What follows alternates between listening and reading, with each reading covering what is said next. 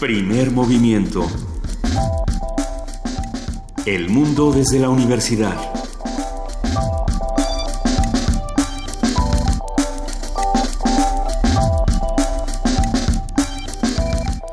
Son las 7 de la mañana con 7 minutos de este miércoles 15 de febrero. Estamos aquí en primer movimiento, querida jefa de información, Juana Inés de ESA. Muy buenos días. ¿Cómo estás, Luisa Iglesias? Qué gusto empezar eh, la mañana contigo, con la voz de Juan Stack diciendo que somos primer movimiento. El mundo desde la universidad. Siempre es bonita empezar la- el, el día con la voz de Juan Stack. Un día que empieza muy complicado, que ayer estuvo complicado. em- eh, ayer, bueno, sale hoy eh, esta nota en los periódicos de que atrapan al primer Dreamer, el primer eh, joven, Sí. Daniel Ramírez Medina. De 23 años fue arrestado el viernes en Seattle por el Servicio de Control de, de Inmigración de Aduanas, el, el lamentablemente famoso ICE. eh, y bueno, pues ya, ya se están llevando a cabo estas deportaciones. Se anunció, ¿no? Eh, el, el problema con Trump es que está cumpliendo lo que, lo que advirtió y Que- que lo que dijo. No, no va a suceder, está sucediendo. Entonces, bueno, pues habrá que como gobierno y como sociedad ver qué vamos a hacer por nuestra gente. Me quedé pensando precisamente en, esta noticia de los Dreamers y relacionándola un poco también con lo que nos comentan los que hacen comunidad con nosotros. Eh, el asunto de si los estadounidenses todos son eh, como Donald Trump, si por haber votado o no haber votado por este individuo eh, automáticamente se vuelve un país racista, que es algo que me parece muy grave Es como pensar que todos somos como Peña Nieto. Exactamente. Y, y pensarlo de esa manera, pero pensando en, en los mexicanos que viven en Estados Unidos, en los estadounidenses que viven en México, y en, y en qué vamos a hacer para no perder este contacto con con lo humano y no tanto con esta parte que, que nos tiene a todos tan frustrados y tan enojados. Eh, precisamente por eso el día de hoy me gustaría comenzar, Juana Inés, con una canción de este grupo que a mí me parece una maravilla, se llama Nine Rain y, habla precisamente de esto. Es una banda que fue fundada por Steven Brown, quien fue en su momento el líder de la banda Toxido Moon, este estadounidense que ahora vive en Oaxaca desde hace muchos años. Y él está ah, acompañado, bueno, funda esta banda con José Manuel Aguilera, quien, como ustedes saben, es el guitarrista y cantante, así como el compositor del grupo La Barranca. Entonces, ellos se juntan y hacen muchas cosas, hacen muchos discos, mu- muchas producciones, pero también hacen la música de películas como Que Viva México de, de Einstein y tienen como toda esta, esta parte de fusionar las dos culturas y evitar que, que estén peleadas precisamente por esta otra parte política que siempre nos pone a todos a discutir eh, por otros asuntos. Entonces, si les parece bien, vamos a escuchar eh, para arrancar esta mañana de Stephen Brown, de José Manuel Aguilera en Nine Rain, esto que se llama Rainy Jaranero.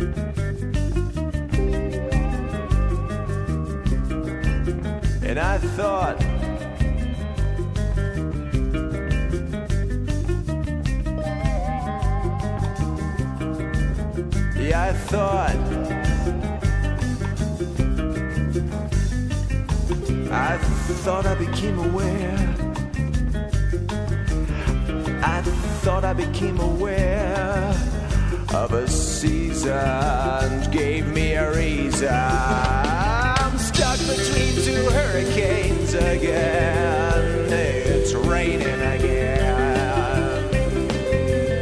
Yeah, I'm stuck between two hurricanes again.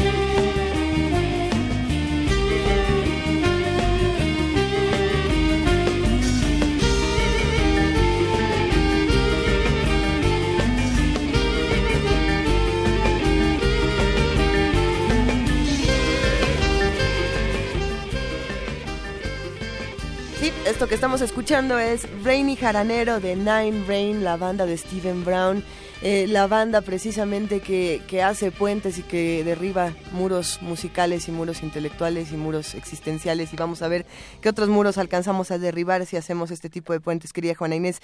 Por eso tenemos un programa muy interesante el día de hoy. Tenemos un programa muy interesante el día de hoy. Eh, queremos aprovechar este espacio para mandarle un enorme abrazo a Javier Martínez, quien fue, quien es parte importantísima de este proyecto, quien fue fundamental para concebir, para crear, para levantar y para edificar primer movimiento. Un abrazo enorme, queridísimo Javier Martínez. En nuestro miércoles de lectura vamos a empezar con, con un tema interesante, cómo se genera la, cómo se retrata la violencia y cómo se generan atmósferas desde la literatura. Lo vamos a platicar con Emiliano Monge. Él estudió ciencia política en la UNAM, eh, ha publicado varios libros de relatos y novelas y tiene ahora este conjunto de relatos que si algo me, me ha provocado fiebre de sábado por la noche ha sido este, este eh, libro de cuentos La superficie más honda, que es una serie de, de historias una más aterradora que la anterior, pero nunca acabas de entender por qué, que esa es la parte más interesante de, de su construcción Ah, narrativa. bueno. Lo vamos a platicar la superficie más honda con Emiliano Monge en un momento más. Y vamos a contar también, como cada miércoles, con la participación de la Dirección General de Danza.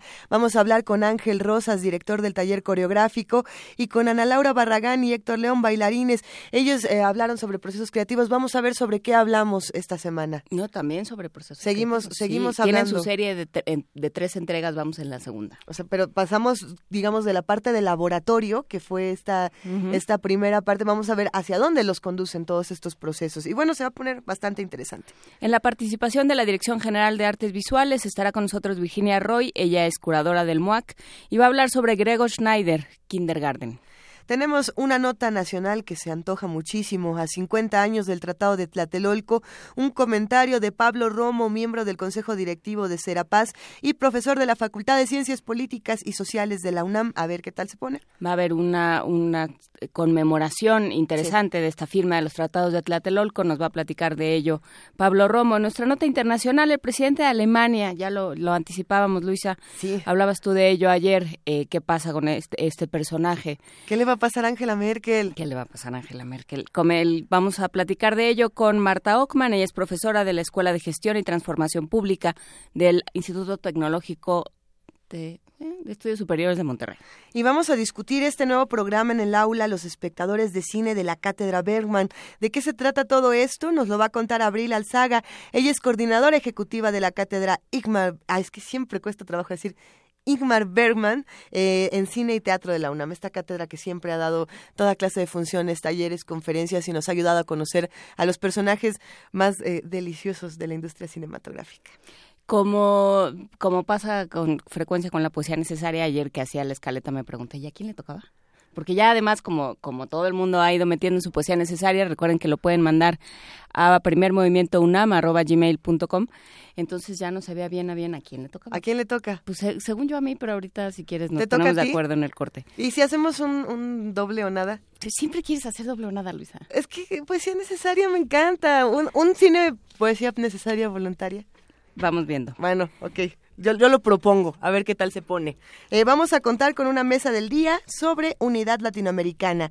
¿Desde dónde, cómo y con quiénes? Esta conversación la vamos a llevar con Tania Carranza Gaitán, doctora en estudios latinoamericanos por la Facultad de Filosofía y Letras de la UNAM, así como hablaremos también con el doctor Mario Torrico Terán, él es investigador de Flaxo México. Y bueno, vamos a ver qué está pasando con esta unión latinoamericana. Si se puede, si se puede pensar y desde Se dónde y, y encabezada por quién, que ese es otro tema.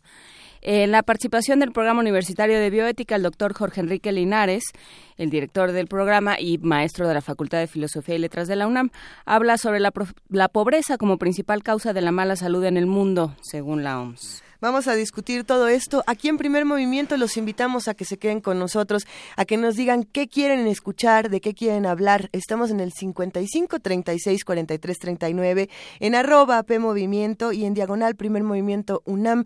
Quédense con nosotros de 7 a 10 porque ya nos vamos a hablar en nuestro miércoles de lectura sobre los libros que hacen que Juana Inés no pueda dormir. Miércoles de lectura. El columnista... El Nahum Torres afirma que la violencia es algo ineludible, está en todas partes, en aspectos públicos y privados, en la intimidad de cualquier hogar. La violencia nos ha rebasado. Es que ya íbamos las dos a empezar a leer porque ustedes no están para saberlo, ni nosotras para contarles que Emiliano Monge ya está por acá. Pero a ver, 11 cuentos que conducen a la indignación, la ternura, la risa y la desolación se encuentran contenidos en la superficie más honda. Esta publicación más reciente de Emiliano Monge. El autor ganador del premio, premio Iberoamericano de novela Elena Poniatowska dios- 2016 por Las Tierras Arrasadas, también eh, editado por Grijalvo, construye ambientes de opresión en este catálogo de la violencia que dibuja con ironía la manera en que los sentimientos más viles invaden a la humanidad desde el íntimo entorno familiar hasta los más extensos escenarios de terror, vorágine y ejecución. A partir de su más reciente título, La superficie más honda, hablaremos esta mañana con Emiliano Monge sobre la violencia y la zozobra como elementos narrativos difíciles de nuestra realidad. Queridísimo Emiliano Monge, bienvenido. Ya andabas alborotando aquí en la cabina como tiene que ser desde tan temprano. No, hombre, para nada. ¿Cómo están? Muchas gracias por la invitación. Eh, muy contento de estar aquí con ustedes, eh, de verlas y de, y de acompañarlas. Muchas gracias. A ver, cuéntanos, eh, ¿qué, ¿cómo construiste la superficie más honda? Yo lo, lo empecé a leer, no sabía que era de cuentos, me empecé de pronto a topar con estas historias. Y entonces yo ya tenía, después de un rato, después de, la, de aquel cuento de la Navidad, de, de lo que sucede cada Navidad, Ajá. Este, yo ya lo único que quería era como tirarme por la ventana. Pero, pero, pero bien. Pero tirarte por la ventana Tirarte para con ver- estilo. Un efecto positivo, sí, claro. No, pero bueno, está, está muy bien construido. ¿Qué pasa con estas atmósferas? ¿Qué, qué, qué tienes en la cabeza, Emiliano Monge? Pues mira, yo creo que eh, es un libro eh, que se construyó de manera sorpresiva, incluso para mí, porque llevaba muchos años trabajando novela. Eh, en esos años, de pronto, tenía ideas de, de cuento. Me sigo sintiendo muy inseguro siempre que trabajo. Entonces, me da mucho miedo cuando estoy metido en, un género experimentar con el otro, meterme con el otro, porque siento que pierdo el control. Entonces las fui dejando, las fui dejando, las fui dejando, y pasaron los años y pasaron los años, eh, y pensé que los había olvidado, ¿no? Entonces cuando empecé, a, cuando dije, ahora sí ya, es el momento de ponerme otra vez con, con cuento, empezaron a brotar. Y lo curioso es que algunas de esas ideas, que, que eran ideas antiguas, eh, como yo quería hacer una antología sobre la violencia, sobre, sobre esas violencias que normalmente no se ven, es decir, eh, estamos como comidos por, por la gran violencia de, del crimen organizado, del narcotráfico, que lo llena todos los espacios en los, noticieros, eh, y que además de que nos inse- insensibiliza ante una situación violenta, también oculta un montón de violencias menores eh, que, que están entre las personas, que están en este irnos convirtiendo, eh, eh, ir alcanzando el tono de la tensión generalizada desde el interior, que es horrible, ¿no? Pero que es algo que está sucediendo. Entonces, lo que yo quería era hacer una, un, como un mosaico de esas violencias menores, de, de violencias ma- menos visibles, eh, y muchas de las historias que había pensado se fueron modificando eh, para convertirse en, en, en historias eh, violentas, ¿no? Sin, sin darme ni cuenta, pues, porque, porque creo que se fue poniendo en tono con, con esa realidad que nos rodea, ¿no? En particular el cuento que, que, que decías. Es un cuento el único quizá, bueno, hay dos de los once. Se lo que- podemos contar a los radioescuchas o por lo menos Sí. platicarles un poquito. Sí, sí, es, es, es el cuento de un, de, de un niño que, que cuenta cómo en su familia eh, empiezan cada Navidad a recibir una llamada telefónica que va crispando y va enloqueciendo al padre, ¿no? Eh, la espera y lo que podría suceder después de la llamada, ¿no? Eh, este cuento y, y otro del libro son, son los únicos dos que están inspirados en algo de mi infancia. Y que yo cuando pensé, eh, lo- me imaginé que el, el cuento sería completamente diferente, ¿no? Eh, y al entrar en este universo de, este, de estos cuentos, se fue modificando hacia una especie de violencia eh, muy íntima, eh, ante una posibilidad, porque la violencia, aunque son, está en todos los cuentos, tampoco es evidente, ¿no? O sea, es decir, no la ves, como yo había No, trabajado antes. Eh, Sientes como un enanito sentado en el pecho, así, constantemente, en el plexo un solar. Un, enanote. Un enanito en el plexo solar constantemente. A mí siempre me ha, me ha gustado pensar que escribir cuento en un país donde eh, a los autores se les pide escribir novelas por entregas, una cada año, una más grande que la anterior, y si no escribiste este tabique tremendo ya no vendiste, y entonces ya no eres un autor reconocido. Y bueno, el cuento cada vez va quedando más eh, relegado y hacerlo, eh, escribirlo es un acto completamente transgresor. Eh, yo sí creo que hay una violencia, en el mejor sentido de la palabra, de parte del escritor al escribir cuento y al compartirlo con sus lectores. Y sin embargo, yo me pregunto qué tanto la violencia se puede devorar a las mismas historias y puede ganarle a las historias por la misma brevedad que tiene el género. Bueno, es que justo por eso eh, lo que lo que decía hace un momento es creo que lo que respondería también de algún modo a esta pregunta, ¿no? El asunto es, en una novela tú puedes a- enfrentar a la violencia de manera frontal, ponerla como personaje central y verla. O sea, tú puedes ver el golpe, tú puedes ver el balazo, tú puedes ver, ¿no? Eh, En el, cuento solo lo sentiste. En el cuento lo tienes que evocar de alguna manera. En, en el cuento la violencia tiene que estar alrededor del cuento, ¿no? O sea, ser, ser como aquello que lo rodea, ser una posibilidad. Por eso un enanito que sientes en el plexo solar, pero que no ves, porque es, es, es, es una cosa que está como cercándote, cercando la situación, y es algo que está por ahí eh, y que no es exactamente lo que ves, ¿no? Decía Piglia que, que un cuento es siempre eh, aquello que, que tú estás leyendo algo eh, y crees que estás leyendo algo y de pronto te das cuenta que estabas leyendo otra cosa. Y el cuento es la otra cosa, ¿no? O sea, la cosa oculta, ¿no? Eh, eh, tú decides que ocultar siempre. Y la violencia puede ser aquello que está oculto y que está rodeando una situación, ¿no? Sí, que yo creo que es interesante, volviendo a lo que planteabas, Emiliano, de hablar de cómo estamos tan acostumbrados, ¿no? Lamentablemente y, y horrorosamente en este país. Estamos de pronto tan acostumbrados a hablar de, de, las violencias enormes, ¿no? De, no nos damos cuenta de que, de que sufrimos, sí, pequeñas, pequeñas angustias, pequeñas violencias. Ayer hablábamos de ansiedad eh, con, con un médico, ¿no? Y, y claro... Me habían invitado a su programa que mejor. nos puso muy ansiosos.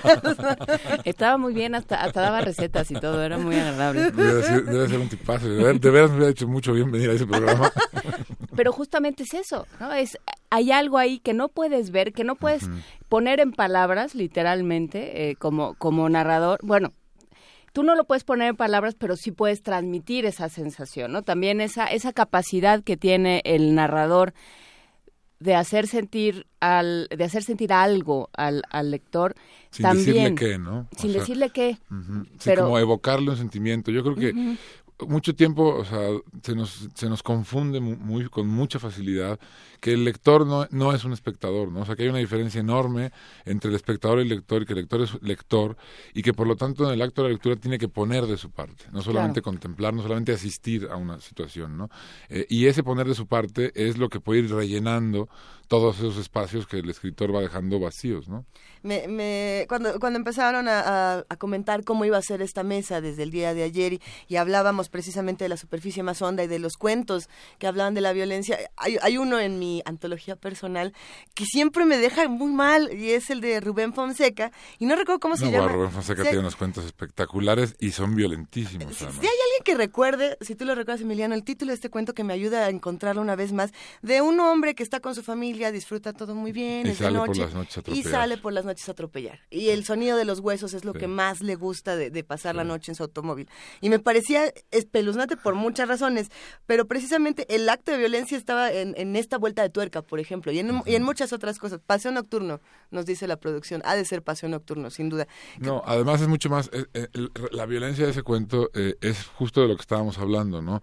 En- en- a primera, a primera, no, y, a- y en primera instancia la violencia es que atropelle, ¿no? Y que le guste escuchar el, el sonido de los atropellados. Eh, Y la, contraste. y la violencia real, la violencia brutal, está en que después regresa a su casa, le da un beso a su hijo Y y lo acuesta a dormir, ¿no? Es decir, eh, eh, todo lo que oculta eso, ¿no?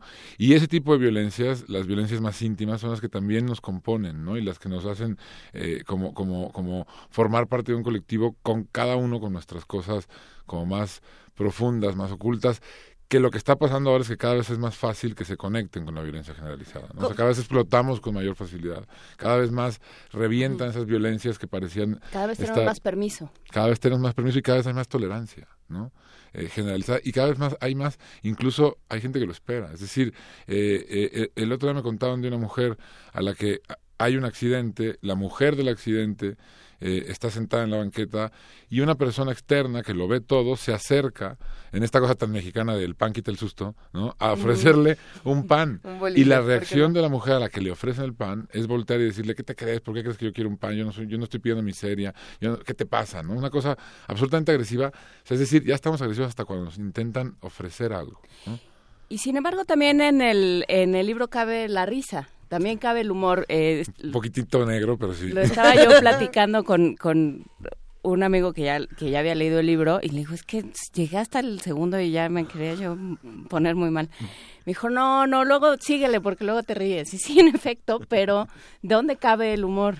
Bueno, en este caso, eh, ¿sabes qué tiene que que uno cuando trabaja, bueno, eh, y, ustedes lo saben también, cuando uno, cuando uno está escribiendo y, y, este eh, sabe que eh, de alguna manera, aunque no lo quiera, cae eh, o se respalda en algún género o, o, o está trabajando con cercanía con algún género, ¿no? Con alguna forma. Eh, y en este caso, que es la primera vez que yo me atrevo como a explorar el humor en, en, en, en la escritura, parte de lo grotesco, de la, de la, idea de lo grotesco original, o sea, cuando los renacentistas empiezan a recuperar todo, todo lo helénico y empiezan a ver las cuevas que, y, y, las grutas, que de ahí viene lo grotesco, de, lo grotesco, digamos, y, y, ese momento en el que se dan cuenta que no solamente eran unas representaciones del horror, sino que hay personajes que se están riendo, riendo de la deformidad, riendo de, es decir, de lo grotesco. Eh, a partir de eso grotesco creo que es donde se puede construir un poco de humor en una sociedad tan violentada y tan rota como la, como la mexicana y es lo que intento. Entonces es un humor que apela así a, a, a nacer del dolor, digamos, ¿no? A, a, que te dé culpa reírte, ¿no? Que es lo que hace lo grotesco. Dices, ¿cómo carajo me puedo estar riendo de esto, no?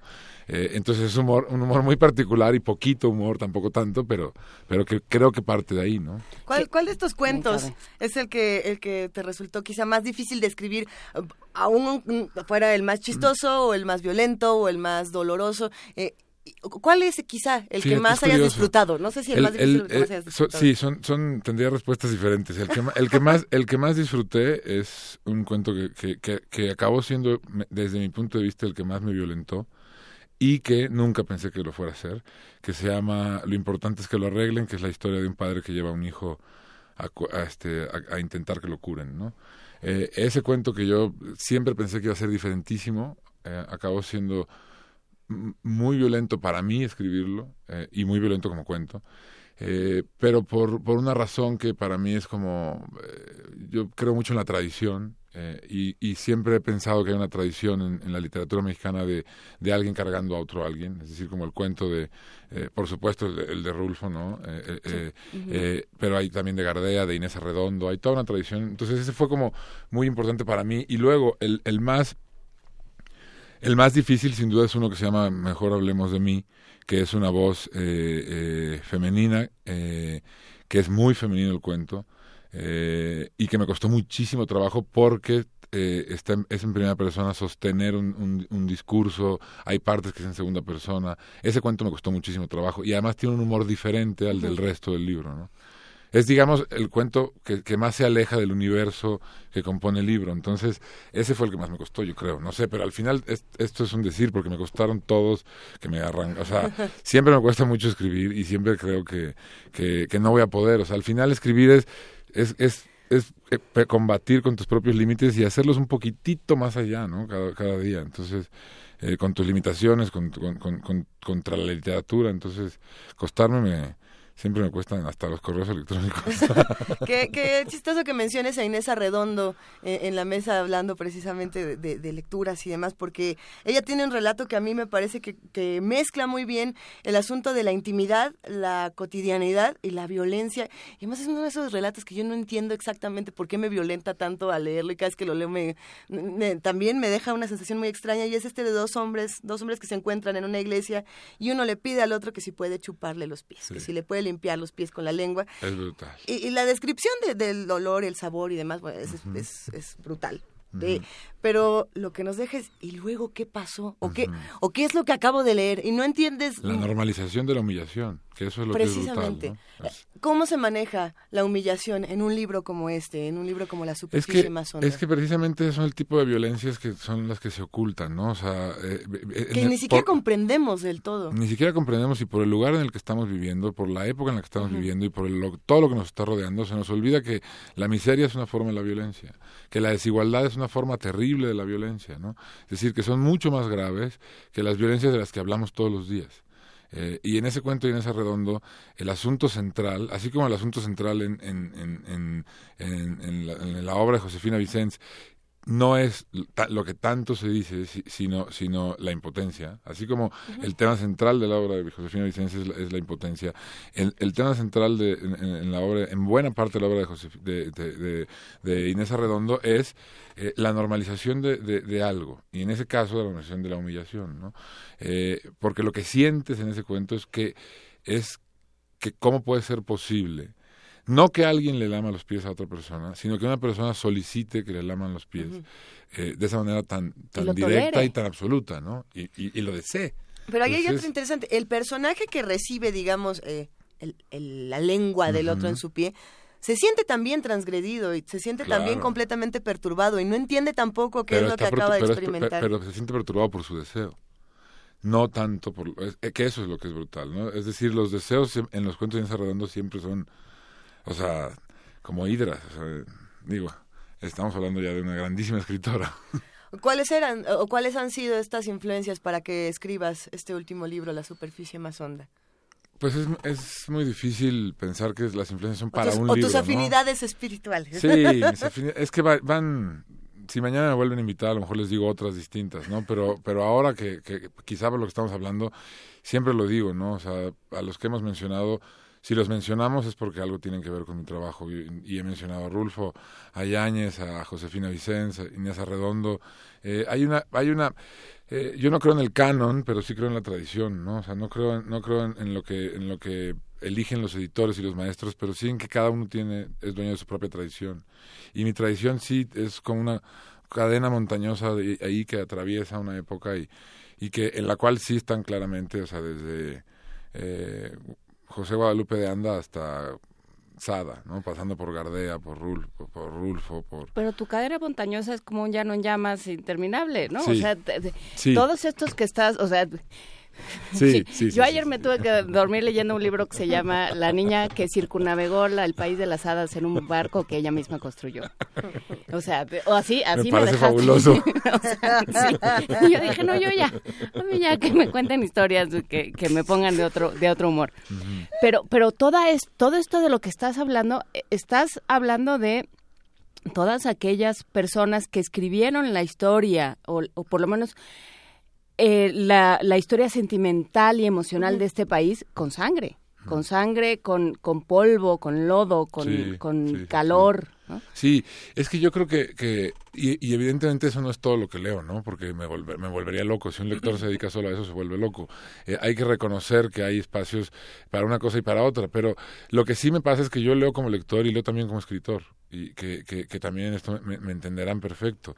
Y cuando uno lee también como escritor, eh, eh, lee de una manera distinta, ¿no? Uno es busca desarmar un reloj. Exactamente, ¿no? Y, encontrarle truco y decir esto no sirvió, no, exacto. no necesariamente. Y, y, o encontrarle truco y, decir esto sirvió por esto, ¿no? Eh, eh, y ese tipo de lecturas son sí eh, muy duras, quizá hablan de un México muy particular, hablan de una forma de México. Eh, aunque sea de, algo no, no, no, no, en aparente no, no brutal, no en apariencia no brutal, pero es cierto que, que sí creo en esa literatura, sí creo que la literatura puede servir para muchas cosas, eh, y está ahí para muchas cosas, pero que también está para exigirle al lector, ¿no? Lo que decía hace rato. Y también creo que, que no Nadie nos ha dicho que la literatura tenga que ser violenta por naturaleza, tampoco nos han dicho que no tenga que ser violenta por naturaleza, ¿no? Si nos remitimos al origen, o sea, la, Odisea es un canto a la guerra, ¿no? Eh, los primeros textos que se, que se escribieron en español en nuestro continente los escribieron soldados y curas, que curas que venían disfrazados de soldados a evangelizar, si no, si no a, espadazos, pues a cruzazos, ¿no? Entonces hay, una, hay un vínculo inevitable entre, entre la violencia y la literatura que a mí me interesa mucho particularmente, porque creo que también porque además, y esta es una realidad, uno acaba siempre escribiendo lo que puede, ¿no? No, no tanto lo que quiere, o sea, eh, hay, como les decía, hay por lo menos un, dos o tres cuentos en este libro que cuando yo los pensé por primera vez, iban a ser muy diferentes. O sea, el, el de, y lo que importa es que lo arreglen. La primera vez que lo pensé, yo me imaginé un cuento esperanzador, distinto, de un padre buscando un futuro para el hijo. Eh, eh, y acaba siendo otra cosa. También es lo que uno lo que uno puede hacer, ¿no? O sea, y resulta que por desgracia yo yo llevo ya un buen número de años pues pudiendo con la violencia nomás. ¿Y cómo, qué pasa en ese proceso? ¿En qué momento te das cuenta esto ya se, ya se fue para el monte? Esto ya no es lo que, ya no pasa lo que estaba entendiendo. Cuando, cuando me doy cuenta que, en ese cuento en particular, cuando me doy cuenta que, fíjate, es curioso, cuando veo que, que se empiezan a quedar solos. O sea, que el, el, cuento solo está en el padre y el hijo, ¿no? Que todo lo que yo pensaba que iba a ser más, o sea, que la, que la madre es una presencia casi incidental, que además desaparece en un momento del cuento, eh, eh, y que no hay más gente, ¿no? Cuando empiezo a, convertirlos en, en, más que en, en, dos personas que van de un camino a otro, en dos personas extraviadas, ahí digo, uy, caray, ya, ya, ya arribamos otra vez a esto de la violencia, ¿no? Iba yo y también. Entonces se pierde. Ay, Emiliano, vamos también. y entonces la pérdida de la esperanza, pues también, ¿no? Eh, y empieza a violentarse de manera y en el momento en el que aparece una patrulla del cuento y que yo empiezo a hacer que interactúen con lo que unos policías los empiezan a ver, ahí dije, no, ya estamos claros, bueno, estamos en un cuento de violencia, excelente, perfecto. Ahora sí estamos donde, donde estábamos. Para ir también redondeando esta conversación, hay algunos comentarios que me llaman mucho la atención en, en redes sociales y muchos de ellos y, y, de, y de estos comentarios que uno encuentra, sobre todo de los lectores, es el asunto de decir, a ver, todos los días estoy leyendo violencia en todas partes. Y, y en la literatura, este asunto de la, eh, de la narcoliteratura, entre comillas, ha, ha hecho que tengamos una idea de lo que es la, la relación entre la literatura y la violencia, para bien y para mal. Y habrá muchos que digan, yo ya no quiero leer esto, esto no es lo que yo quiero eh, tener en mi casa, no es lo que quiero tener en mi imaginario cuando me voy a dormir. Pero hay una cosa interesante, ¿cómo convive esta literatura que es exactamente igual de válida con esta otra? O sea, la, la literatura, digamos, de violencia real, con las comillas de lo que real representa en los terrenos de la ficción, con esta literatura que se relaciona más con la violencia y la intimidad, y, y con la violencia y el secreto, y la violencia Yo- interior. Yo, siempre he creído que, que la literatura, hay- en la literatura hay espacio para todo, ¿no? Y el lector decide que, qué libro elige. Yo, yo no, eh, sie- siempre, casi siempre a los escritores nos acaban haciendo una pregunta, eh, muchas veces que es, recomienda tres o cuatro libros. Eh, ¿O cuáles son los libros que le recomendarías a...? Y yo- basta que te y- digan eso para que se te borre todo. No, y además yo, yo, a mí de veras no me gusta hacerlo, porque yo creo que eh, una recomendación en literatura es, es un error. Eh, los libros son tantos y los lectores tan diferentes que uno tiene que encontrar su camino. O sea, la mejor manera de, eh, de, de, de- de- de destruir a un lector es imponerle un libro, ¿no? Es decir, eh, estamos tan- ta- si, si cambiamos de estación tan fácil cuando no nos está gustando lo que estamos oyendo, si cambiamos de canal tan fácil en la televisión, si nos atrevemos a salir del cine porque era una mierda la película que estábamos viendo, si, si, si podemos quitarla, ponerla, eh, con los libros hay que también tener la, la capacidad de relajarnos y de aceptar que se pueden dejar y cambiar de libro como cambias con todo lo demás, hasta encontrar el libro que, te- que, que realmente te va a hacer leerlo entero, ¿no? Eh, eh, ¿Cómo conviven luego los libros de violencia? Pues así, porque hay mucho espacio. De la narcoliteratura es cierto que ha habido una sobreproducción. Eh, lo raro que tampoco me parece extraño, lo raro sería que no hubiera libros sobre el, sobre el narcotráfico Exacto. porque es, es un tema que está por todos lados, pero también es cierto que esto ya sucedió en Colombia, por ejemplo, en los 80s y 90s, y los libros que quedaron fueron los tres o cuatro que eran obras maestras, es decir, quedó Los Ejércitos, quedó... Eh, eh, quedó, quedó Todo la esto obra- pasa. Sí, o sea, y, y, y, de aquí, y aquí también van a quedar esos libros. O sea, va a quedar Yuri Herrera con, Trabajos del Reino, que, que es, es un libro absolutamente perfecto, ¿no? O sea, que es que, es que no se puede, que, que va mucho más allá, aunque esté el tema del narcotráfico, va al centro de, la- de- de las cosas humanas, ¿no? Va, va a quedar hay muchos autores, va a quedar Julián Herbert, va a quedar gente que se ha acercado a Carlos Velázquez también, gente que se ha acercado de algún modo a ese tema, ¿no? Eh, bueno, en, Colombia también quedó Leopardos al Sol, eh, de, de, de Laura Restrepo, que es un libro extraordinario, ¿no? Es decir, sí quedan, sí van quedando, y en todo es así. Hay una sobreproducción, pero a lo mejor se queda, ¿no? Y yo creo que la literatura del narcotráfico ha hecho bien a este país porque ha habido libros muy buenos, ¿no? Muy, muy buenos, aunque es cierto que ha habido demasiados y muchos muy malos. Pero pues como en todo. Como en todo. Eh, ¿qué, qué hacemos entonces? ¿Con qué nos vamos a quedar en esta conversación? Eh, ¿Cómo le entramos a la violencia a los Con la que- promesa de que la próxima vez que venga el doctor de la ansiedad me inviten. Con eso me voy a quedar yo. ¿Será que nos da tiempo de leer un pequeñísimo fragmento de la, de la superficie más honda? Este, sí, Sí, nos da tiempo chiquitito. Para antojar aún más a todos los radioescuchas que hacen comunidad con nosotros y que han estado preguntando dónde lo leemos, cómo lo conseguimos, en Está- qué editorial, ya lo queremos. Está, está en el sello Literatura Random House de, de, de la editorial Penguin Random House. Eh, está en todas las... Bueno, eso dicen, yo no me lo creo. Pero se, se supone que está en todas las en todas las librerías, eh, por lo menos en aquellas que suelen llamarse de prestigio. Este, y tengo, y la presentación es el próximo martes. Eh, martes 21 a Martes las 21, sí, aquí tengo la información Sí. porque ya me la pasaron. Mar- martes 21, la librería Mauricio Achar a las siete y media. La librería Mauricio Achar es la Gandhi. La Gandhi. La Gandhi, sí. La Gandhi. En, en Miguel Ángel de Miguel Quevedo. Ángel. Exacto. Y- Entonces- y, y es con, digo, con dos escritoras que yo admiro muchísimo, que estoy como muy contento. Yo me pongo muy nervioso y, y- y sufro mucho las presentaciones. Y, y esta vez, curiosamente, estoy un poquito más tranquilo.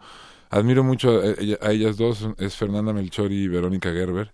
Y este y espero que puedan hacer cargo de la presentación casi como si yo no estuviera ahí, como fingiendo que ni siquiera me presenté. Voy a tratar de leerles un fragmentito. La verdad es que soy muy malo leyéndome, eh, leyendo en voz alta en general. eh, y esto Juan lo sabe desde nuestras infancias. Seguramente si usa la memoria se acordará. ¿Cuántos problemas teníamos? Pero bueno, ahí va. Es, es el cuento del que hemos hablado un poco más hoy, que es este, solo importa que lo arreglen. Eh, y dice, Sujetando el bulto húmedo y tibio que se amolda a sus manos como si hubiera sido diseñado para estar en medio de estas, Alfonso gira la cabeza y busca en todos los rincones. Pero tampoco es que estos, los rincones de su casa, sean tantos. Date prisa, Alfonso. Oye que le dicen desde el suelo y los nervios, que hace rato se adueñaron de sus brazos, descienden por primera vez hacia sus piernas. Ya voy, mujer, estoy buscando. Responde echando a andar al cuarto en donde duermen sus dos hijas, desentendiéndose por completo de los ruidos de la última hora y media. Recargadas en la puerta, sobre, la, sobre el firme que hace un mes echaron él y sus cuñados, yacen las mochilas de sus niñas. Respirando aliviado y apretando el bulto entre su pecho y el más torpe de sus brazos, Alfonso libera la más hábil de sus manos, inclina el torso, alza del suelo la mochila cuyo cierre advirtió abierto, la voltea y sacudiéndola vacío su contenido. Ándale, Alfonso, tienen que arreglárnoslo lo más pronto posible. Oye que otra vez lo apura su esposa y es así que mete al niño en la mochila, se echa ésta a la espalda y vuelve a este lugar donde Constancia, desmadejada y dolorida, vence a la amenaza del desmayo. También a ti van a arreglarte, afirma Alfonso obligándose a esbozar una sonrisa, levantando a su mujer y acuñándola en sus brazos. Luego sale hacia la calle, donde escucha el rumor de una sirena.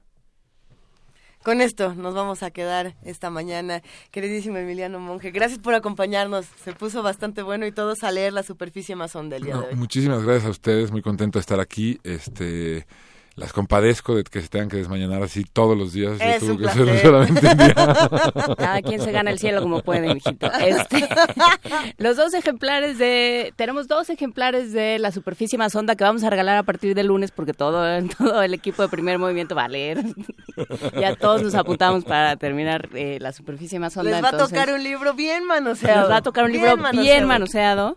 Este, dígale a la editorial que no se preocupen, que ya no van a vender esos cinco que íbamos a leer ya no los van a vender, no se preocupen, los van a poder guardar en la bodega. Es verdad, los vamos a eh, conseguir todos. Vamos a regalar dos ejemplares por teléfono 55 36 43 39, 55 36 43 39. A partir del lunes, después de que Vania Nuche y Frida y todo el mundo lea a Emiliano Monge, vamos a regalar estos dos ejemplares. ¿Con pregunta?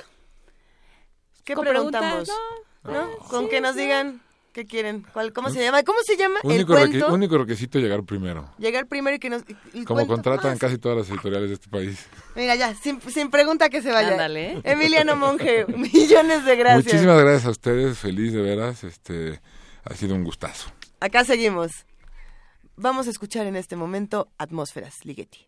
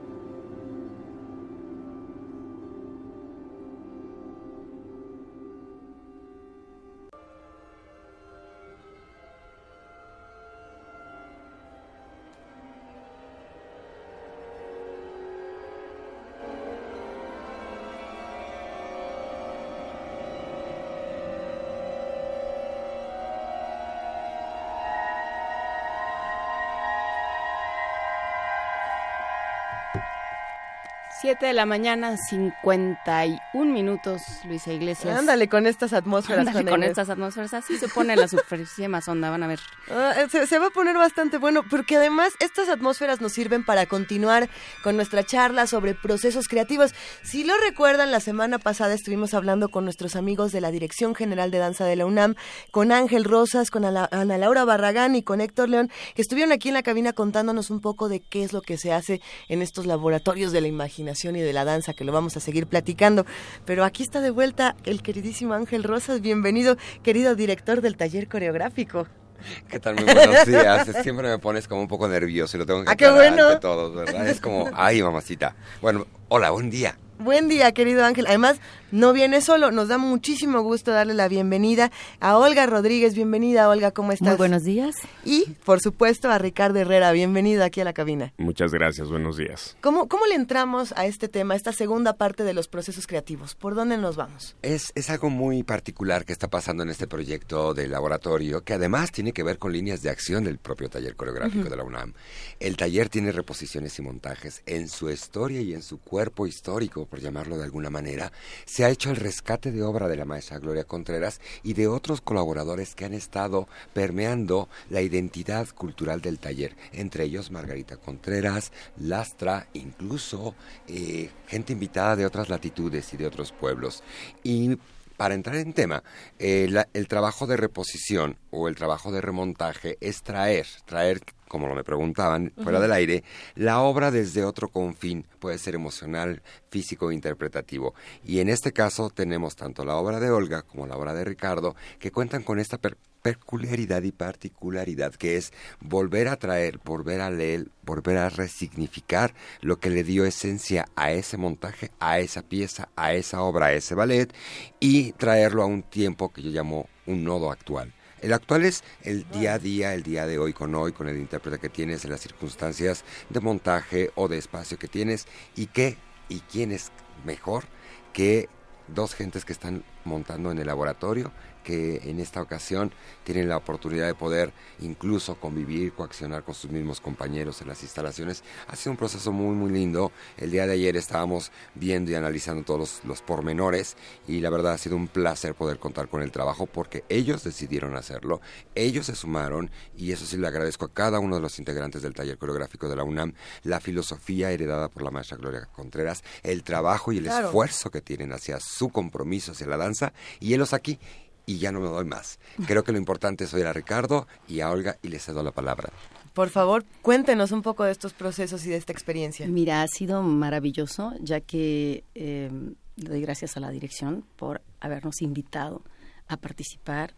Um, son obras que están inspiradas mucho en el trabajo de la maestra Gloria Contreras, por una danza, una danza más emocional, una danza que no se va tanto al artificio de efectos, sino que es el hombre enfrentando a la música, al movimiento.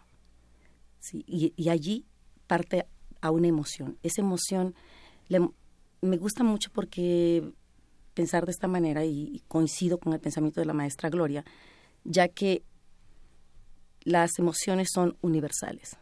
Uh -huh. Y cuando tú como artistas logras eh, conectarte con el público a nivel de una emoción, entonces está hecho el clic. No me voy a, a, a, pasos ni a modelos de movimiento, sino lo que te da el sentimiento real. Entonces, eres, puedes trascender. Si no, es, es muy difícil. El arte es así, son los sentimientos que tienen que aflorar unos sentimientos en los que también se mezcla la técnica, ¿no? Y también se mezcla el, el eh, digamos, está un enorme trabajo de ingeniería detrás ah, y, claro, y, y claro. es, es un poco como un acto de, de, de creación sí. original, digamos. Sí. Le tienes que insuflar vida, le tienes sí. que, que, soplar para que, para que aquello tenga vida. La técnica tiene que, si no tienes técnica, no uh -huh. hay libertad.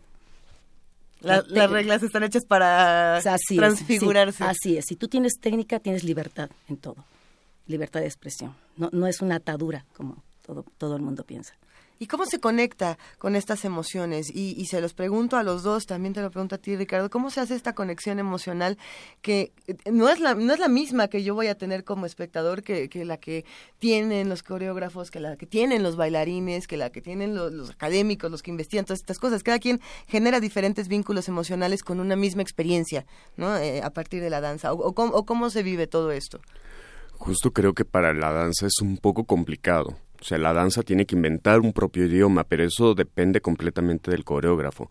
Y es su tarea que esa, que esa imagen, esa sensación, ese mensaje llegue claramente al espectador. Por suerte, como bien lo decía Olga este, y el maestro Ángel, la maestra eh, Gloria Contreras nos dejó todo un, toda una filosofía. Un mapa. Todo un mapa sobre el cual trabajar. Yo recuerdo mucho que ella decía que el movimiento no tenía que ser vacío, que siempre tenía que partir de una emoción y tenía que, este, que expresarlo por sí mismo. Entonces eso nos ha facilitado un poco este, un poco la tarea, el seguir las cosas que la maestra Gloria nos, nos enseñó. Bueno, siempre y cuando no cayendo en clichés, porque muchas veces nos podemos ir al recurso barato de nada más hacer gestuales. Entonces, un gesto es eh, la simplicidad de un gesto puede decir más que miles y miles de pasos.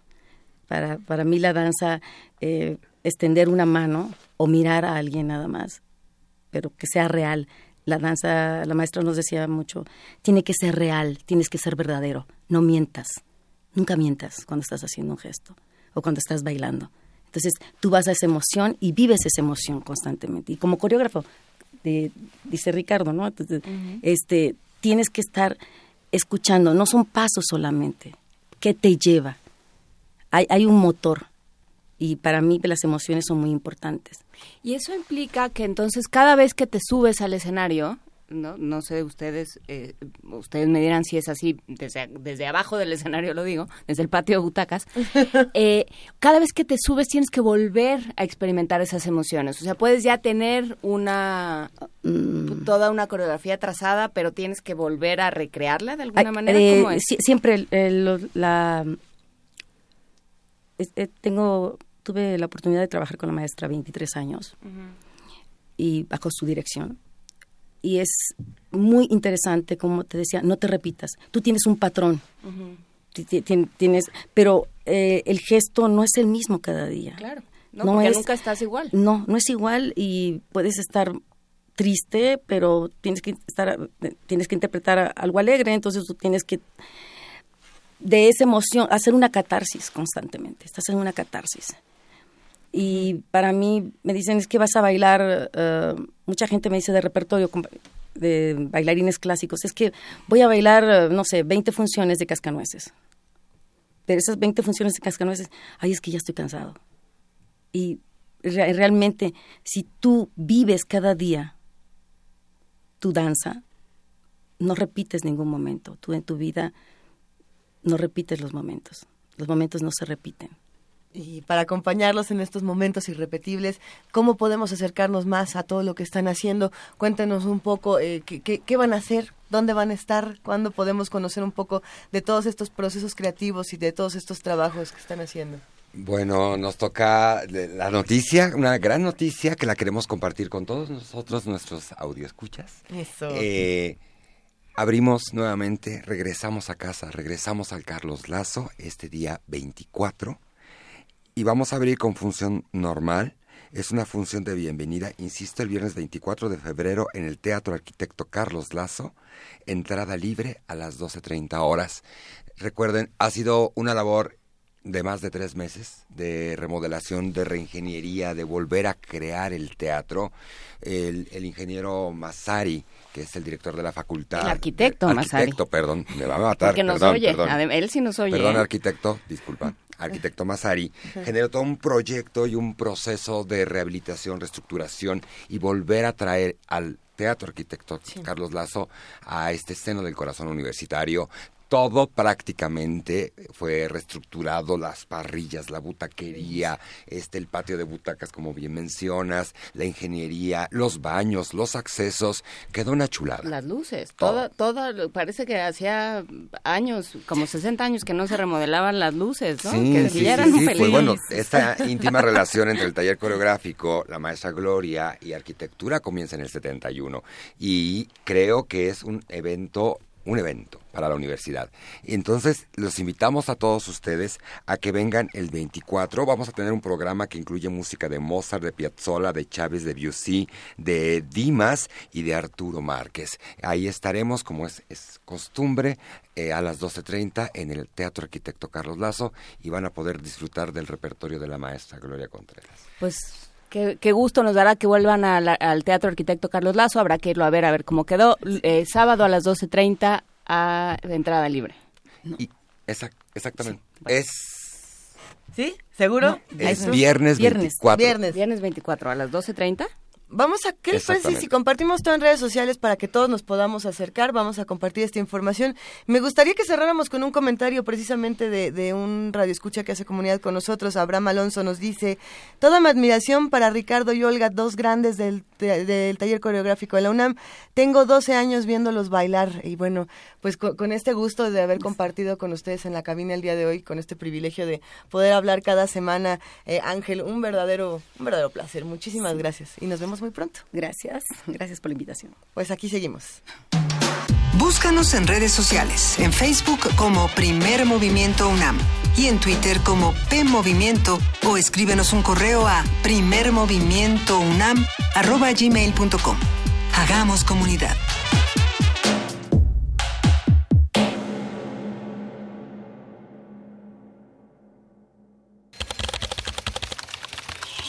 informativo. La UNAM. En las últimas décadas se ha registrado una mayor participación femenina en la ciencia, sin embargo, persisten las desigualdades entre hombres y mujeres en este ámbito, indicó Norma Blasquez Graf, académica del Centro de Investigaciones Interdisciplinarias en Ciencias y Humanidades de la UNAM. El amor surge en una zona del cerebro llamada circuito de recompensa y se encuentra justo debajo de la corteza cerebral. Durante el proceso químico que da placer llamado enamoramiento, no es raro que el afectado realice locuras o tome decisiones sin pensar, afirmó Herminia Pasantes, investigadora emérita del Instituto de Fisiología Celular de la UNAM.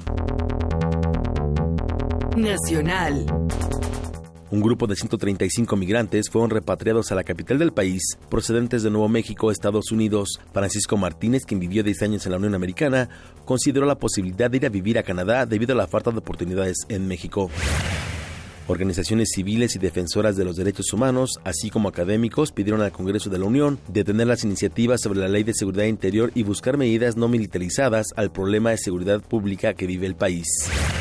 Luis Raúl González Pérez, presidente de la Comisión Nacional de los Derechos Humanos, pidió aplazar la discusión sobre la Ley de Seguridad Interior para que haya un debate amplio. Pediría que se aplazara eh, al tiempo en que todas las voces puedan ser escuchadas y que eh, la precipitación no nos haga eh, incurrir realmente en una legislación que no sea la apropiada, sino más vale prudencia, pero una buena legislación que determine exactamente cuál es el rol y participación de cada ente, el ámbito civil y el ámbito militar. Miguel Ángel Osorio Chong, secretario de Gobernación, acusó a Andrés Manuel López Obrador de lucrar con el tema de seguridad. Las declaraciones que hiciera el líder del partido Morena, cuando los recientes hechos allá en Nayarit, sin duda fue una acción fuerte, firme, del Estado mexicano contra ellos. La labor de las Fuerzas Armadas sin duda está para proteger a la sociedad. Y yo lo que les diría es que no, no permite y no debamos de permitir oportunismos políticos, lucrar con esta acción.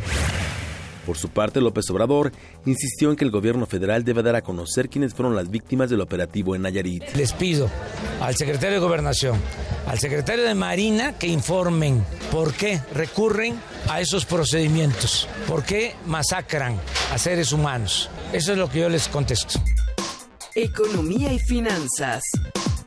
Ildefonso Guajardo, secretario de Economía, afirmó que el impuesto con ajustes fronterizos que propone el gobierno de Donald Trump divide opiniones dentro de su gabinete, por lo que no hay seguridad de que esa medida se vuelva realidad. Yo he platicado con muchos colaboradores del presidente de Estados Unidos y yo no encontré que haya eh, uniformidad en su pensamiento en relación a un impuesto a flujos que favorezca exportaciones y discrimine importaciones.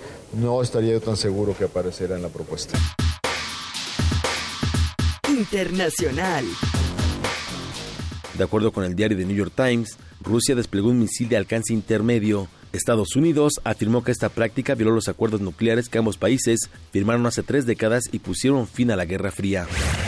Luis Almagro, secretario general de la Organización de los Estados Americanos, advirtió que la construcción del muro que prepara el gobierno de Donald Trump significa una separación con México y una barrera para América Latina. Por su parte, Susana Malcorra, ministra de Relaciones Exteriores y Culto de Argentina, señaló que su gobierno está dispuesto a apoyar a México ante las amenazas de Trump. México es un país fuerte, es un país que tiene sus propias capacidades para manejar este, todas sus situaciones con cualquier interlocutor del mundo, incluyendo con Estados Unidos.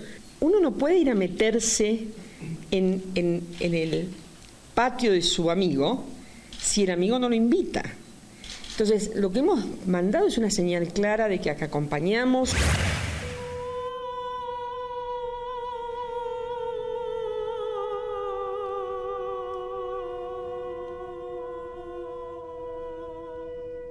Día como hoy.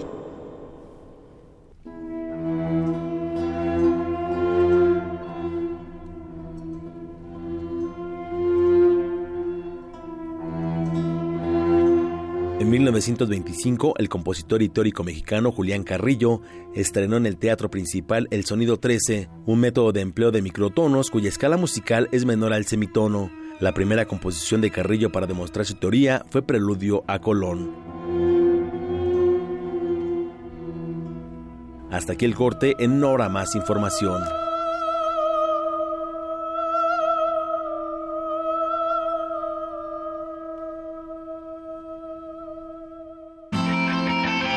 Radio UNAM, clásicamente informativa.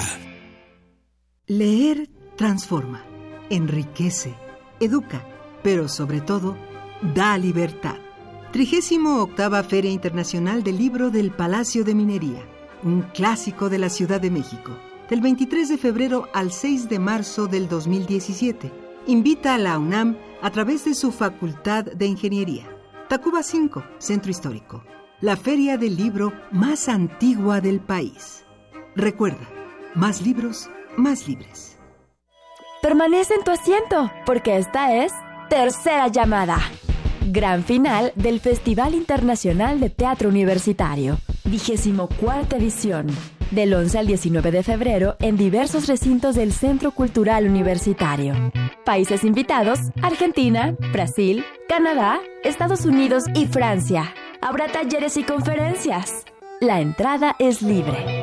Más información en www.teatro.unam.mx. Invita a la Coordinación de Difusión Cultural. ¿Quién te enseñó a sumar y a multiplicar tu confianza? ¿Quién te inculcó el amor por la lectura? ¿Quién te enseñó que los colores de la bandera y el himno nacional se llevan en el corazón? ¿Quién te enseña a superar cualquier desafío? Es un maestro. Y de la mano de las maestras y los maestros se construye el futuro de México. Apoyemos a los maestros, apoyemos la educación. Somos turquesa, somos nueva alianza. En febrero, escucha lo nuevo que descargacultura.unam tiene para ti. Estrenos. Hablemos de ópera con Gerardo Kleinburg. Descubre cómo Giacomo Puccini compuso una de sus óperas estelares, Madame Butterfly empieza a armarse el proyecto de convertir Madame, todavía Madame Butterfly, en una nueva ópera del compositor italiano. Visita www.descargacultura.unam.mx.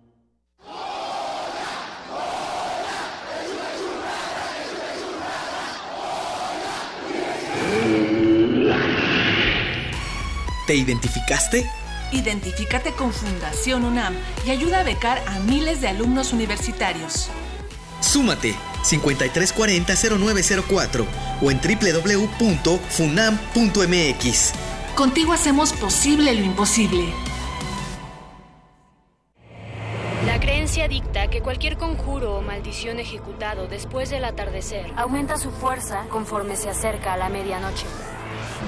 Para aumentar su sonido, Carpe Noctem. Sintonízalo ahora los viernes a las 0 horas por el 96.1 de FM. La noche es la mitad de la vida y es la mejor mitad. Radio 1.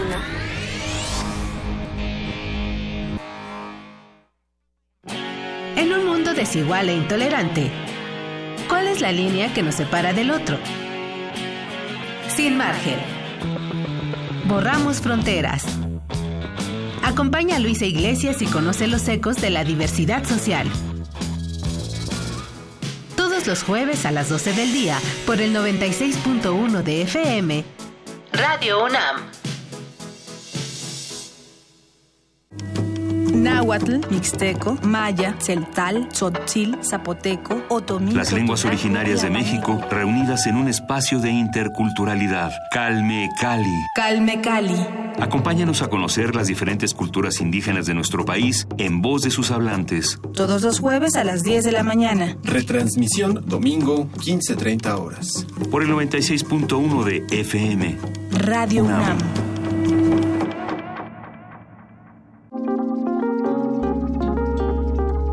Primer movimiento.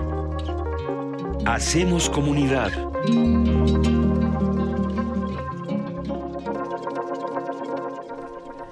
Y sí estamos haciendo comunidad con todos los que nos escuchan. Un gran abrazo para todos los que nos han escrito a través de arroba P Movimiento y Diagonal Primer Movimiento UNAM que han comentado desde taller coreográfico, libros de violencia, cuentos que les han eh, dejado noches sin dormir. Se, se, ha puesto bastante buena esta conversación, querida Juana Inés. En efecto, ya salieron los dos ejemplares que regalamos por teléfono, sí.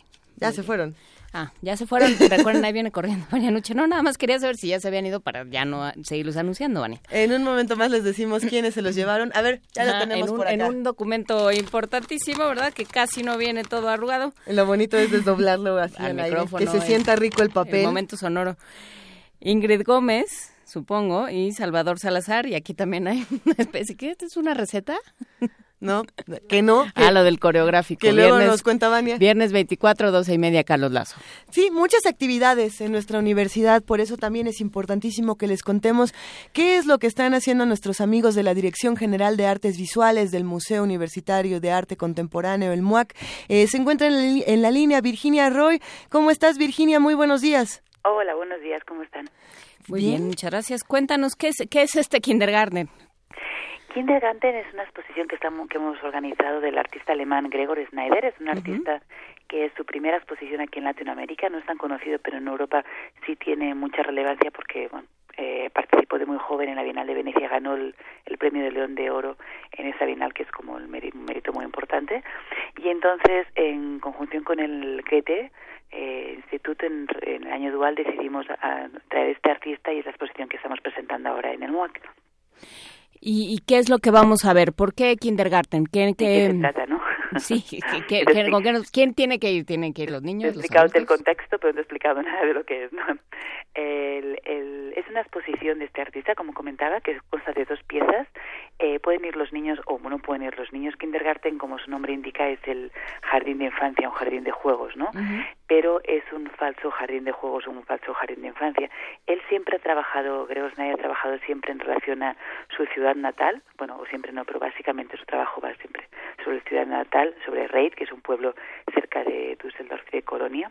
Y aparte de ahí de una serie de experimentos que ha realizado en su casa natal, construyendo espacios, destruyendo espacios, rearticulando los espacios de una casa familiar que él tenía en, desde muy joven, uh, proyecta estos espacios, esas habitaciones fuera de la casa y las traslada al espacio museístico. Esto es un, eh, la exposición consta de dos partes. Una primera parte que es como su obra eh, antigua, más relevante, que es con la que se presentó en el pabellón de, de Venecia y que son estos espacios trasladados, estas habitaciones que lleva haciendo desde 1985 y una segunda parte, que es una producción nueva que hicimos con el Goethe, que es un espacio de juegos, un playground no funcional, un, un playground extraño, donde los visitantes, los espectadores podrán ver uh, un espacio de juego, como decía, donde se transforma los juegos en sí en juegos raros, por decirlo así. No quiero quitarle la sorpresa, pero podrán ver si entenderán que hay una resbaladilla, que hay un túnel, que hay un sube y baja, pero vendrán, verán que hay algo que no funciona. ¿no? Él, él siempre está abordando la cuestión del espacio, en este caso esa pieza sería el espacio público, y en la primera parte de la exposición es más el espacio biográfico y el espacio mm, íntimo de las habitaciones trasladadas, como decía, al museo. Eso es, ese espacio de juegos, que es la segunda parte de la exposición, uh, hacen referencia a esos espacios de juegos que proliferaron en la Alemania después de la Segunda Guerra Mundial, esta reconstrucción del espacio urbanístico, ¿no? eh, y de nuevo ahonda también en la tensión entre lo público y lo privado. Pues eh, se antoja. ¿En dónde lo vamos a poder ver? ¿A partir de cuándo? ¿Cómo va a ser? Ya la inauguramos el sábado con uh -huh. mucho de público, estamos muy contentos, y estará hasta el 23 de julio en las salas 1 y 2 del MUAC. Son más que bienvenidos todos. Por, eh, muchísimas gracias. Virginia Roy, queda hecha esta invitación para ir al MUAC a, a no, no, a jugar, sino a ver los juegos de lejitos. Bueno, podríamos ver qué es juego y qué no es juego, ¿no? Sí, claro, también. de interacción en todas las posiciones, pero en este caso eh, quizá mayor, porque uh -huh. pasas a través de unos espacios, descubres cómo, ¿no? Hay una, una cuestión de la experiencia muy importante eh, y esperemos que sí, que la gente pueda visitar y le guste esta, esta exposición. Pues eh, queda hecha la invitación a ir al MOAC ahí en el espacio, en, en el espacio del Centro Cultural Universitario, lo que la ciertas generaciones llaman cultisur. Lo que le viene siendo el cultisur. Lo que le viene siendo el cultisur. Muchísimas gracias Virginia Roy, curadora del MOAC, por esta invitación y ahí nos veremos en el ahí kindergarten. Un saludo. Adiós. Un saludo. Y por cierto, nos han escrito muchos mensajes por aquí, nos dijeron que no habían escuchado nada de esta noticia de, de Vibra México aquí en el programa. Eh, es interesante porque lo platicamos justamente con Lorenzo Meyer, eh, quienes se suman, quienes no se suman, los estudiantes de la universidad, por supuesto, tienen diferentes posturas, así como todos los ciudadanos en, en, este, en esta ciudad, en este país. Fue muy interesante y pensando en esto y en cómo la universidad toma diferentes posturas de las cosas, algo... No, yo nada más tendría que decir que sería muy preocupante que una comunidad universitaria donde realmente se ejerza la discusión y el disenso esté toda de acuerdo. Exactamente. Y, y, precisamente esta fue la discusión del día de ayer con Lorenzo Meyer, que a mí me pareció interesantísima. En un momento más nos iremos a nuestra nota nacional del día de hoy, pero sigamos compartiendo lo que está haciendo la UNAM y las discusiones que se dan dentro de esta universidad. A ver, la UNAM promueve la conversación y cuidado de los pedregales remanente o pedregalitos que se localizan en la Reserva Ecológica de Ciudad Universitaria, donde existen diversas especies que deben mantenerse ante el peligro de ser dañadas por la actividad del ser humano. Esta es otra de las tantas discusiones que se han dado aquí. Por eso la información la tiene nuestra compañera Cristina Godínez y les recomendamos que la escuchen.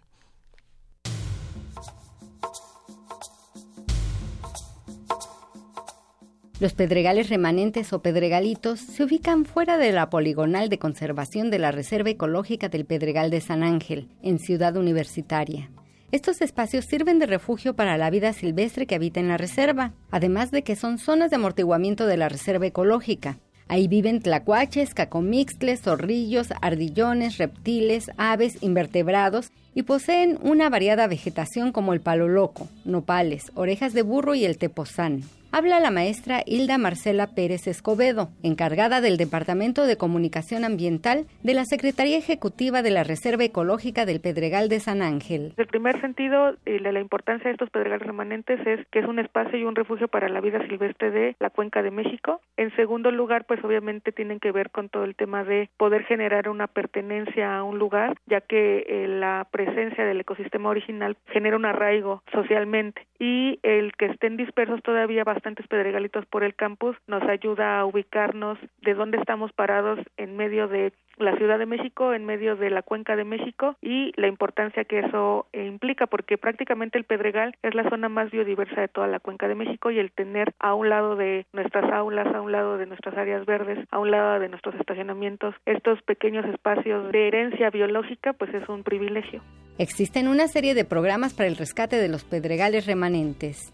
Convocamos a las dependencias colindantes a estos pedregalitos a sumarse al programa, el cual consiste en cuestiones muy básicas desde observarlo, darse cuenta que están en torno a él, que tienen un privilegio porque lamentablemente tampoco todas las dependencias de SEGUT cuentan con pedregales remanentes. Después de eso, bueno, ya que la dependencia decide adoptar un pedregalito, nosotros apoyamos en cuestiones de capacitación de qué se puede hacer, qué se necesita hacer para recuperar el entorno y el trabajo se hace a través de voluntariado, se hace a través de la colaboración con la Coordinación de Áreas Verdes y Forestación, cuyos jardineros pues obviamente son personas clave en esta conservación. Prácticamente lo que se necesita es poder establecer cierta constancia para tener jornadas en el sitio y seguir con un cierto programa de trabajo y la idea es seguir sumando más dependencias y más interés por estos espacios. La Secretaría Ejecutiva de la Reserva Ecológica del Pedregal de San Ángel invita al auditorio a visitar su página y enterarse de las actividades que realizan. Además, si están interesados en participar como voluntarios, ahí pueden conocer en qué trabajo se pueden involucrar. Para Radio UNAM, Cristina Godínez.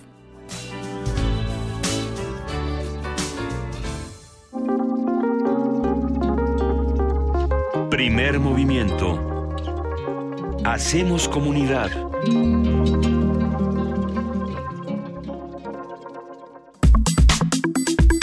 Nota Nacional.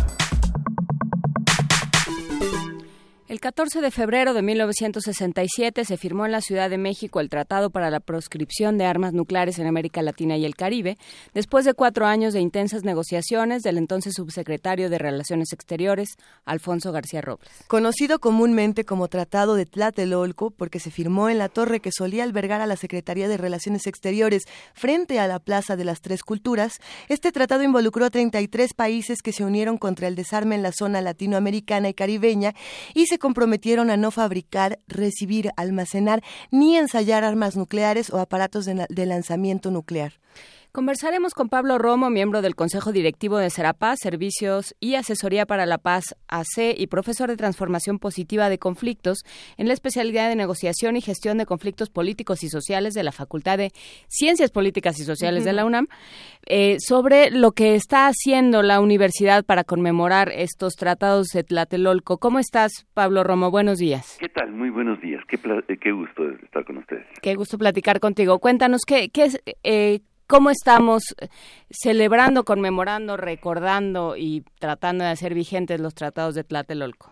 Mira, yo creo que este es muy importante y eh, recordar, tener presente el um, Tratado de Tlatelolco porque significa en este eh, significa un espacio, una zona en el mundo en donde han decidido voluntariamente 33 países no tener, no usar y no eh, portar ni transportar armas nucleares. Uh -huh. Esto es muy importante porque eh, se da en el contexto justamente de la crisis de Cuba, pero hoy, en la era de Trump, tiene un significado mayor cuando se le pregunta a Trump eh, a propósito de eh, si eh, teniendo las armas, ¿por qué no usarlas? Eso es lo que dice él, ¿no? Entonces yo creo que eh, hoy este tratado, después de 50 años, cobra una vigencia particular. Lo estamos celebrando, lo estamos eh, recordando y estamos teniendo la gran oportunidad de platicar con sobrevivientes y actores de la guerra nuclear. el día de hoy vamos a tener la Facultad de Ciencias Políticas y Sociales en el eh, auditorio Pablo González Casanova una charla, una, un conversatorio con uh, tres personas claves en el uh, en el tema de, de los sobrevivientes y de los actores de la guerra nuclear.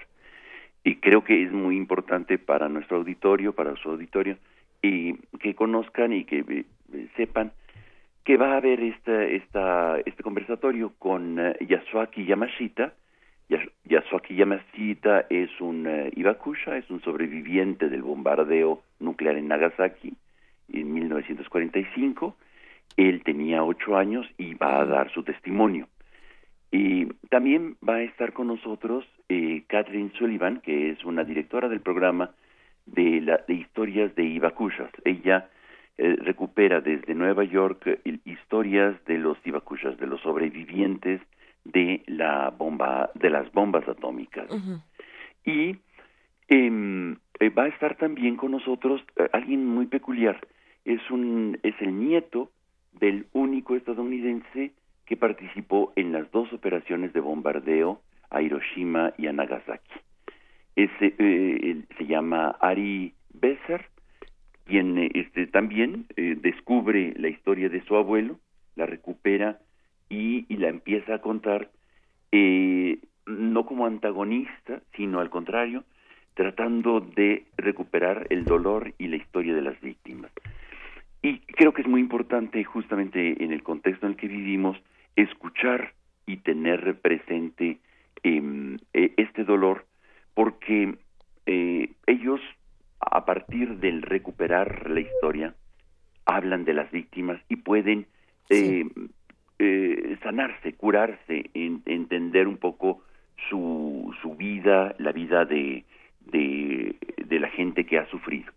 Y en un país con tantos muertos, con tantos desaparecidos, con tantas violaciones a los derechos humanos, es importante cuáles son las técnicas que ellos, después de muchos años, han recuperado para poder eh, contar su historia. Me, me pregunto entonces en, ese sentido, Pablo Romo, ¿cuál es la, importancia y la pertinencia precisamente de, de, hablar del dolor y de todas estas experiencias desde el punto de vista testimonial? Tener tres invitados eh, que hacen un contraste tan maravilloso en un conversatorio como este, eh, sirven como, como bien apuntas para la sanación, pero también para la reconstrucción y la reconfiguración de discursos. ¿O para qué sirve entonces la experiencia testimonial en este sentido? Yo creo que sirve para recuperar la historia en primer lugar y para poderla contar la poderla contar desde la perspectiva de las víctimas. Es, digamos, las víctimas se convierten en la clave hermenéutica para poder entender eh, la historia. Y me parece que es fundamental em, que eh, están, eh, cómo, lo narran, cómo, cómo, cuentan. Imagínate el nieto de quien tira la bomba y la gente que sobrevive. Va a ser muy interesante el conversatorio. Va, eh, creo que es una narrativa nueva, es una narrativa desde las víctimas que a nosotros en este país lo necesitamos. Y creo que por otra parte, recordar el, este, el Tratado de Tlatelolco, saber y tener presentes que México impulsa un, mm. eh, un espacio de paz y que eh, por eso le dan el premio Nobel de la Paz a un mexicano hoy en tiempos deprimidos de, una situación de, temor, de, angustia, es importante sentirse orgullosos de, que mexicanos ganan premios Nobel. Y en un momento, Pablo Romo, no sé qué, qué opines, en un momento en el que México se ha borrado como actor internacional. México ha renunciado de muy diferentes maneras y de manera muy gradual, desde luego, a su papel como alguien central al momento de, discutir, como un, un, interlocutor al cual había que voltear a ver y al cual había que interpelar y escuchar al momento de tomar decisiones con respecto a la política exterior y a la política internacional y a la geopolítica internacional. Eso, eso ya no sucede, ¿no? Tenemos un canciller que llega a decir yo no sé cómo se hace esto. Claro, sí, sí, sí, definitivamente no tiene nada que ver con la diplomacia que teníamos en el siglo pasado eh, México era eh, un actor fundamental en muchos en muchas cosas. Tenemos, ah, por ejemplo, a Gilberto Bosques, tenemos el Premio Nobel de la Paz, tenemos una diplomacia de primer nivel y ahora los cancilleres vienen a aprender. Entonces, eh, creo que es importante recuperar esa historia. Creo que que hay que tener dentro del horizonte que sí es posible un México con una acción eh, profunda, decidida por la paz, una acción eh, de, gran convicción y de, y de, gran relevancia, ¿no? De primer nivel eh, este, para poder buscar la paz. Me parece que es importante salir de nuestro pequeño agujero, escuchar actores que han vivido guerras, cómo lo están haciendo, para poder nosotros transformar nuestros conflictos también en, en clave de paz.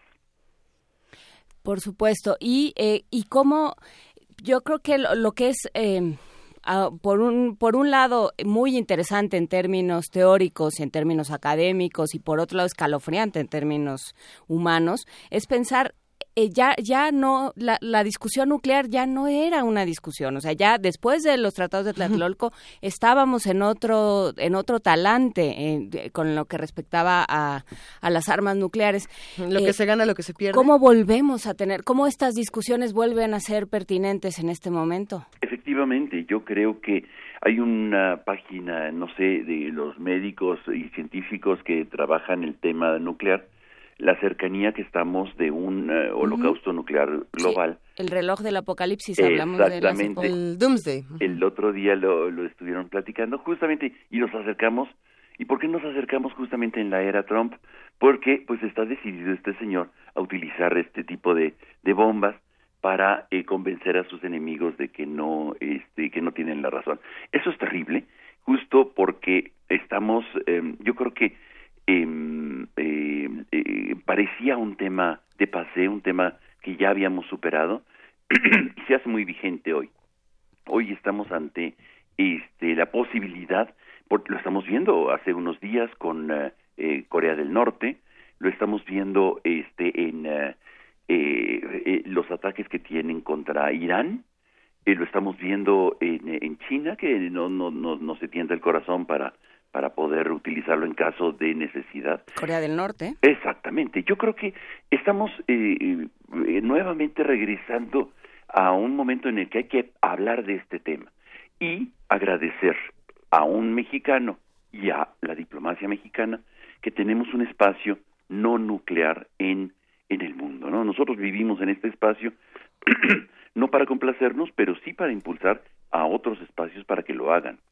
Tenemos un espacio no nuclear eh, en, el mundo, en este país, y, se puede analizar, me parece, desde, como, como bien lo mencionan Pablo Romo, desde la geopolítica, desde la ciencia, desde la estadística, por ejemplo, pero pensar en, en precisamente esto, no somos números, y, y, la, y las víctimas de las que hemos hablado a lo largo de los años por la violencia nuclear o no nuclear, no, no solamente son un número más que se suma, todos tienen estos nombres, tienen, tienen estas historias, así que será pertinente que todos vayamos a este conversatorio y podamos sumarnos a la conversación y también contar nuestras propias historias y contar de qué estamos hechos en, un asunto como este. Efectivamente, efectivamente. Yo creo que es muy importante en nuestro auditorio, el auditorio que está escuchando, este, que participe en este conversatorio. Eh, los testimonios de, de un sobreviviente son absolutamente conmovedores y muy, muy, muy reveladores, sobre todo porque él dice, sobreviví a la bomba, pero no sobreviví a la discriminación. Este, y por eso vive en México él. Esto va a ser muy interesante, es muy sorpresivo, porque no, no basta solamente el haber sobrevivido a la bomba atómica y haber sobrevivido a la radiación, sino haber sobrevivido al estigma social de alguien que estuvo en ese entorno, en una cultura en donde eh, se le discrimina por miedo se le de, decía yo no me voy a casar contigo porque tú tú estabas ahí uh -huh. no vayan a nacer mis, mis hijos verdes no, no o uh -huh. con ocho ojos o qué sé yo entonces este la, él, él cuenta una historia absolutamente fantástica terrible escalofriante de de de no solamente haber sobrevivido a la bomba atómica haber sobrevivido a la radiación y haber sobrevivido a la discriminación y al miedo o sea superar el miedo creo que es muy interesante en un país de miedo, un país eh, estrictamente que vive con mucho miedo y que no cuenta sus historias, cómo superar esa barrera del miedo para poder contar su historia y poder recuperar su, su, su ser como persona. Y del otro lado, conocer a alguien que en la familia, eh, Ari, este, va a contarnos también sobre su familia, una familia que ha escrito un libro que se llama The Nuclear Family, en donde eh, él cuenta, por un lado, a su abuelo, que tira, eh, que participa eh, como parte de la tripulación del avión, de los dos aviones que tiran la bomba, las bombas de Nagasaki y en Hiroshima, y al mismo tiempo, por el lado de su mamá, tiene amistades y cercanía con las víctimas de Japón. Él se encuentra en esa encrucijada y cuenta su historia. Creo que eh, hoy es fundamental recuperar y contar historias, contar historias desde el dolor para poder reencontrarse y poder superar esto. Creo que la construcción de la paz necesariamente necesita una nueva narrativa.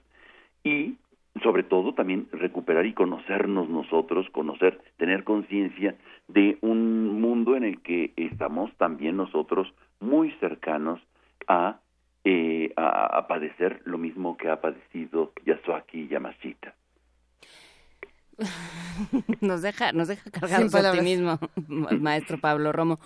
Miembro del Consejo Directivo de Serapaz, ¿puede volver a dar las, eh, las indicaciones para el conversatorio del día de hoy? Claro que sí, mira, vamos a estar el día de hoy en la, Facultad de Ciencias Políticas y Sociales, en el auditorio Pablo González Casanova, a la una de la tarde, este, y van a estar presentes eh, Yashuaki Yamashita, que es un Ibakusha, un sobreviviente, Ari Besser, que es el nieto del único estadounidense que participó en las dos operaciones de los bombardeos a Hiroshima y a Nagasaki. Va a estar eh, Kathleen Sullivan, directora del programa de las historias de los Ibakushas, y va a estar eh, moderando la doctora Sandra Kenneth, profesora de la Facultad de Ciencias Políticas. En, aquí convocan está convocando Casa Xitla, Será Paz, estamos convocando este también, bueno, el, Instituto eh, eh, Matías Romero, que es este, el instituto en donde se formaban los eh, diplomáticos, y, y porque es fundamental en el contexto de Tlatelolco hablar de las víctimas y de los sobrevivientes. ¿Qué evitó el Tratado de Tlatelolco? Perfecto, pues muchísimas gracias Pablo Romo, profesor de transformación positiva de conflictos, no estaría mal que nos diera un tallercito. Muchísimas gracias por estar esta mañana con nosotros. Muchísimas gracias a ustedes, felicidades por su programa. un, gran abrazo, gracias. Nota Internacional. El pasado domingo, el candidato socialdemócrata Frank Steinmeier fue elegido como el nuevo presidente de Alemania en una candidatura de consejo con mayoría absoluta en el Parlamento alemán y luego de haber fungido como ministro de Asuntos Exteriores durante dos legislaturas con total apoyo a Angela Merkel. Steinmeier ocupará la presidencia alemana hasta el 2022 tras ser elegido por 931 de los 1.253 delegados de la Asamblea Federal, que se reúne cada lustro para designar al nuevo jefe de Estado. Haremos un análisis de las notas con respecto a la designación del nuevo presidente de Alemania, eh, de su proceso de elección y de todo lo que esto implica para Angela Merkel, qué es lo que va a pasar por ahí. Nos acompañan en la línea la doctora Marta Ockman, profesora del Instituto Tecnológico de Monterrey, Campus Estado de México, especialista en asuntos de Europa contemporánea. Muy buenos días, doctora Marta Ockman. Gracias por charlar con nosotros esta mañana. Hola, buenos días. Muchas gracias por la invitación. ¿Quién es este personaje, Steinmeier? Em, buenos días, doctora. Eh, pues yo creo que es un político de, altura muy reconocido eh, tanto internacionalmente como eh, dentro de Alemania precisamente por eh, por sus cargos en, en la política exterior alemana.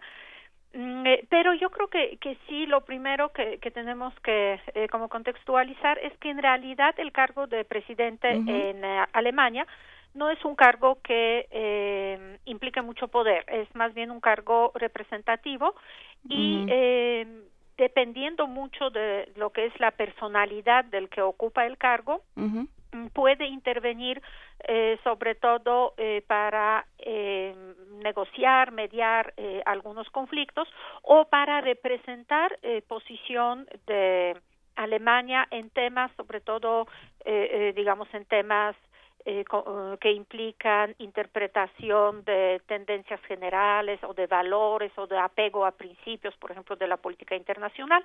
Lo interesante en el caso de, de Steinmeier es que mm, evidentemente estamos en el año electoral en eh, Alemania, en, septiembre, mm, actualmente está gobernando la coalición, digamos, de centro derecha y centro izquierda mm, y es una eh, en mi interpretación es una coalición que debilita mucho el partido eh, socialdemócrata porque pues finalmente todas las eh, digamos todos los reconocimientos por éxitos de Alemania pues eh, van hacia Angela Merkel que que representa a los democristianos es decir a, a centro derecha.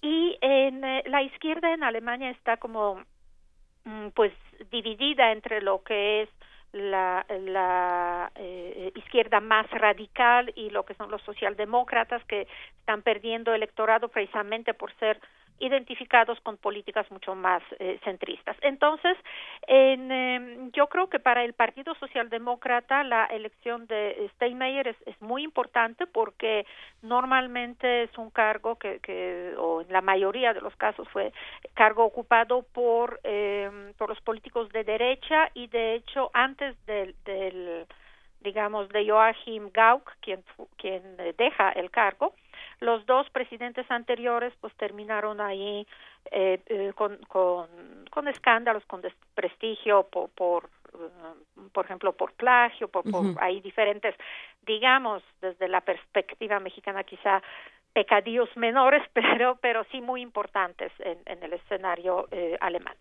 Y se espera que Steinmeier eh, va a utilizar este, mm, este cargo para sí tener mucha presencia en, eh, en los medios, mucha presencia como en declaraciones, en tomar posiciones, precisamente para defender lo que eh, es también el proyecto más de socialdemocracia sobre la posición de Alemania en la eh, Unión Europea, que eh, recordemos que Alemania, eh, ahora que Reino Unido se va a retirar, es considerada como el país pues más fuerte, sobre todo desde el punto de vista económico, pero también desde el punto de vista de prestigio y lo que es la política internacional y en este caso eh, una de las de, los temas que ha trabajado Steinmeier son las relaciones con Rusia en el contexto de mm, anexión de Crimea, ¿no? Entonces se espera que que ahora sí va a ser eh, una eh, pues digamos una eh,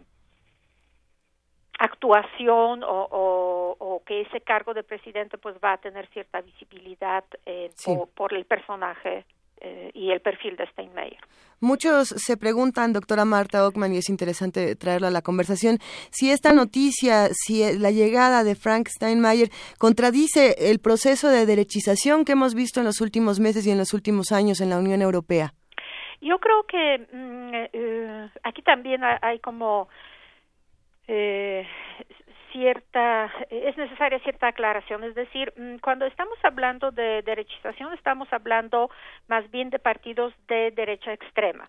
Es decir, en el caso de Alemania es sobre todo Alternativa por Alemania, que es un partido eh, anti-inmigrante, eh, anti-europeo, eh, y, y sí, o sea, digamos, lo que equivale a, Frente Nacional en, Francia, por ejemplo. Entonces, eh, y en cambio, mm, es muy común en Europa que existan gobiernos de lo que se llama gran coalición, que es centro derecha y centro izquierda. Mm, en, en Alemania, eh, eh, pues es, es una en, los últimos ocho años en, tuvimos esta gran coalición, la tenemos también en Austria y de hecho esa gran coalición es vista precisamente como un recurso para no permitir entrada de los partidos de derecha extrema o en dado caso también de, izquierda más extrema en, eh, en lo que son las coaliciones del gobierno. Porque en los sistemas parlamentarios en Europa que son sistemas eh, que se gobiernan eh, por principio de proporcionalidad, eh, realmente ningún partido gana una mayoría absoluta y para formar el gobierno tiene que entrar en coaliciones. Entonces, mm, una de las opciones es entrar en, coalición, por ejemplo, entre derecha centro derecha y, derecha extrema para lograr la mayoría y poder gobernar. Entonces, el, em, aunque sí fortalece, indudablemente fortalece la socialdemocracia alemana, sí hay que entender que fue una elección apoyada por la coalición, es decir, también apoyada por centro derecha, apoyada por los verdes, eh, y apoyada por los liberales, es decir, apoyada por todos los partidos que tradicionalmente en Alemania entraban en coaliciones gubernamentales, mientras que no fue apoyada por la alternativa y por eh, lo que es la nueva izquierda, que es un partido eh, que mm, agrupa también a los llamados postcomunistas eh, y, y, y, pues como que todavía no es visto como un, un, eh, un socio de coalición deseable igual que Alternativa por, eh, por eh, Alemania, que sí ha subido en preferencias electorales, pero las élites electorales la quieren dejar fuera de lo que es el gobierno. Se están eh, dando coaliciones, no solo en Alemania, sino en, en toda Europa, se están dando maridajes muy extraños, ¿no, Marta Ockman? De hecho, es una de, uno de los fenómenos, yo creo, mm, mucho más generales a, nivel incluso mundial, que eh, creo yo se deben eh, por un lado a lo que es la, la cada vez mayor como fragmentación del escenario político eh, pero que también eh, en, en, están causando esta crisis que digo ya no es nueva pero pero sí le añaden eh, a la crisis de legitimidad de los partidos políticos porque efectivamente hay coaliciones que son percibidas como coaliciones eh, pues extrañas, ¿no? Donde el eh, por mm, independientemente de lo que son los principios ideológicos en, eh, vemos que los partidos pues presentan eh, candidaturas eh, o, programas comunes. En el caso de los sistemas europeos, de hecho, mm, yo creo que es una eh, regulación mucho más que cuida mucho más precisamente para que no sean solamente matrimonios de conveniencia, sino que realmente existan programas que son programas negociados y que tengan apoyo en, de los ciudadanos. Entonces, desde antes se eh, se negocia, por ejemplo, qué, qué programas de centro izquierda se van a incluir en en, em, en lo que es el, el mm, programa del gobierno. Hay que entender que en el caso de Alemania o en el caso eh, eh, en general de, de los partidos, eh, de los sistemas de partidos de, de, lo que se llama pluralismo moderado, que es Bélgica, por ejemplo, eh, Holanda, países escandinavos, mm, eh, la, las, los partidos se presentan a elecciones solas y de acuerdo al porcentaje de, de, los votos ganados negocian las coaliciones para lograr lo que es la mayoría. Recuerdan probablemente lo que fueron los problemas en España para formar el gobierno, porque antes España era eh, pues claramente un sistema bipartidista y eh, por primera vez ahora con el surgimiento de Ciudadanos y de Podemos eh, pues el voto se fragmentó. Y entonces construir esta esta eh, eh, coalición recuerdan que fue muy conflictivo y precisamente se consideraba que eh, que pues una alianza entre el Partido Popular y Partido Socialista era un, matrimonio totalmente extraño, por ejemplo, si era el, el PP y, Podemos y, y, Ciudadanos, entonces estamos entre la derecha y la izquierda extrema y que no se podía gobernar aquí. En el caso de Alemania realmente no es así, las diferencias entre eh, eh, programas son diferencias relativamente mm, eh, pequeñas, hay que entender que eh, eh, que finalmente son estados eh, estados benefactores y extrañamente las principales diferencias son más sobre temas de por ejemplo de política exterior de lo que es la el papel de Alemania en, en Europa donde la izquierda pugna más por políticas de reactivación y derecha Merkel pugna más por políticas de austeridad ¿no? entonces eh, extrañamente la, la eh, digamos no existe mucha mucha diferencia en, en los programas de centro izquierda y centro derecha. Y creo que es también lo que está perjudicando precisamente al, a, a los socialdemócratas porque pues finalmente si los electores no ven mucha diferencia entre entre el programa de, de eh, democristianos que son centro derecha y socialdemócratas que son eh, eh, centro izquierda, pues entonces pues votar por por Angela Merkel, ¿no? Por decirlo de alguna manera, por el partido, ¿no? Eh, que, que ya ha estado en gobierno y pues eh, ha mantenido a Alemania fuera de las crisis económicas y, y, de la inestabilidad, pues parece una buena opción, ¿no? Que es lo que los eh, eh, tanto los políticos, ideólogos y electores de izquierda pues le reclaman y por eso fue la, la división de, de los socialdemócratas en lo que es el Partido Socialdemócrata y la Nueva Izquierda, ¿no? Pero en el caso de Alemania en realidad no es un matrimonio así como que muy extraño o, una alianza que se perciba como de tradicional principio a los principios. Más bien la pregunta es qué pasa ahí con esas distinciones entre derecha y, e izquierda donde lo que se nota es que extrema derecha pues claramente tiene tiene ideología y programa eh, como que distinto y lo que es el centro pues tiene un programa muy muy similar He ahí, esta discusión se va a tener que quedar pendiente, doctora Marta Ogman, porque de aquí a septiembre van a pasar muchas cosas y será muy interesante analizarlo con usted, si nos lo permite, en los próximos días. De hecho, en marzo son las elecciones en Holanda, donde hay el mismo eh, fenómeno, donde derecha extrema puede llegar con una votación que de repente los haga interesantes para entrar en coalición y donde, claro, esta coalición sería tremendamente destructiva porque además Después, en mayo, llegan las elecciones en, en Francia y eh, todo, todo eso en Europa se ve como un efecto dominó, ¿no? Que sobre todo por la cercanía de calendarios entre Holanda y Francia, mm, el, resultado en Holanda puede impactar en el resultado de Francia. Muchísimas gracias, doctora Marta Ockman. Estamos en contacto para lo que ocurra en las próximas semanas. Un gran abrazo. Hasta luego. gracias.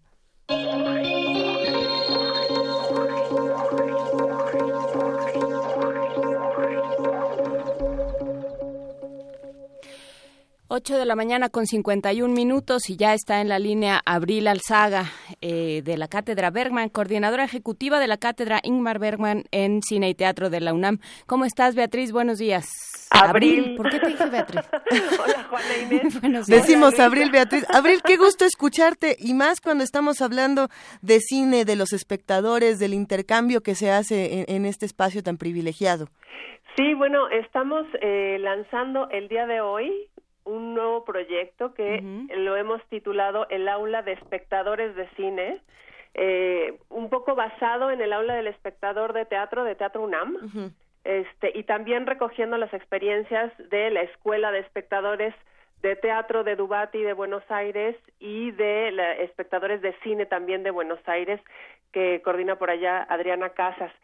Y bueno, recogiendo todas experiencias, eh, lanzamos este proyecto en colaboración con la Casa Universitaria del Libro, quien será sede de esta, de esta aula, con el objetivo de ofrecer un espacio para el ejercicio activo del espectador. Eso es pues lo que estamos buscando, yo creo que este eh, ahorita en la coordinación, buscar que los espectadores tengan herramientas para disfrutar y gozar la experiencia, en este caso cinematográfica, y que derive en la producción de pensamiento crítico de los participantes.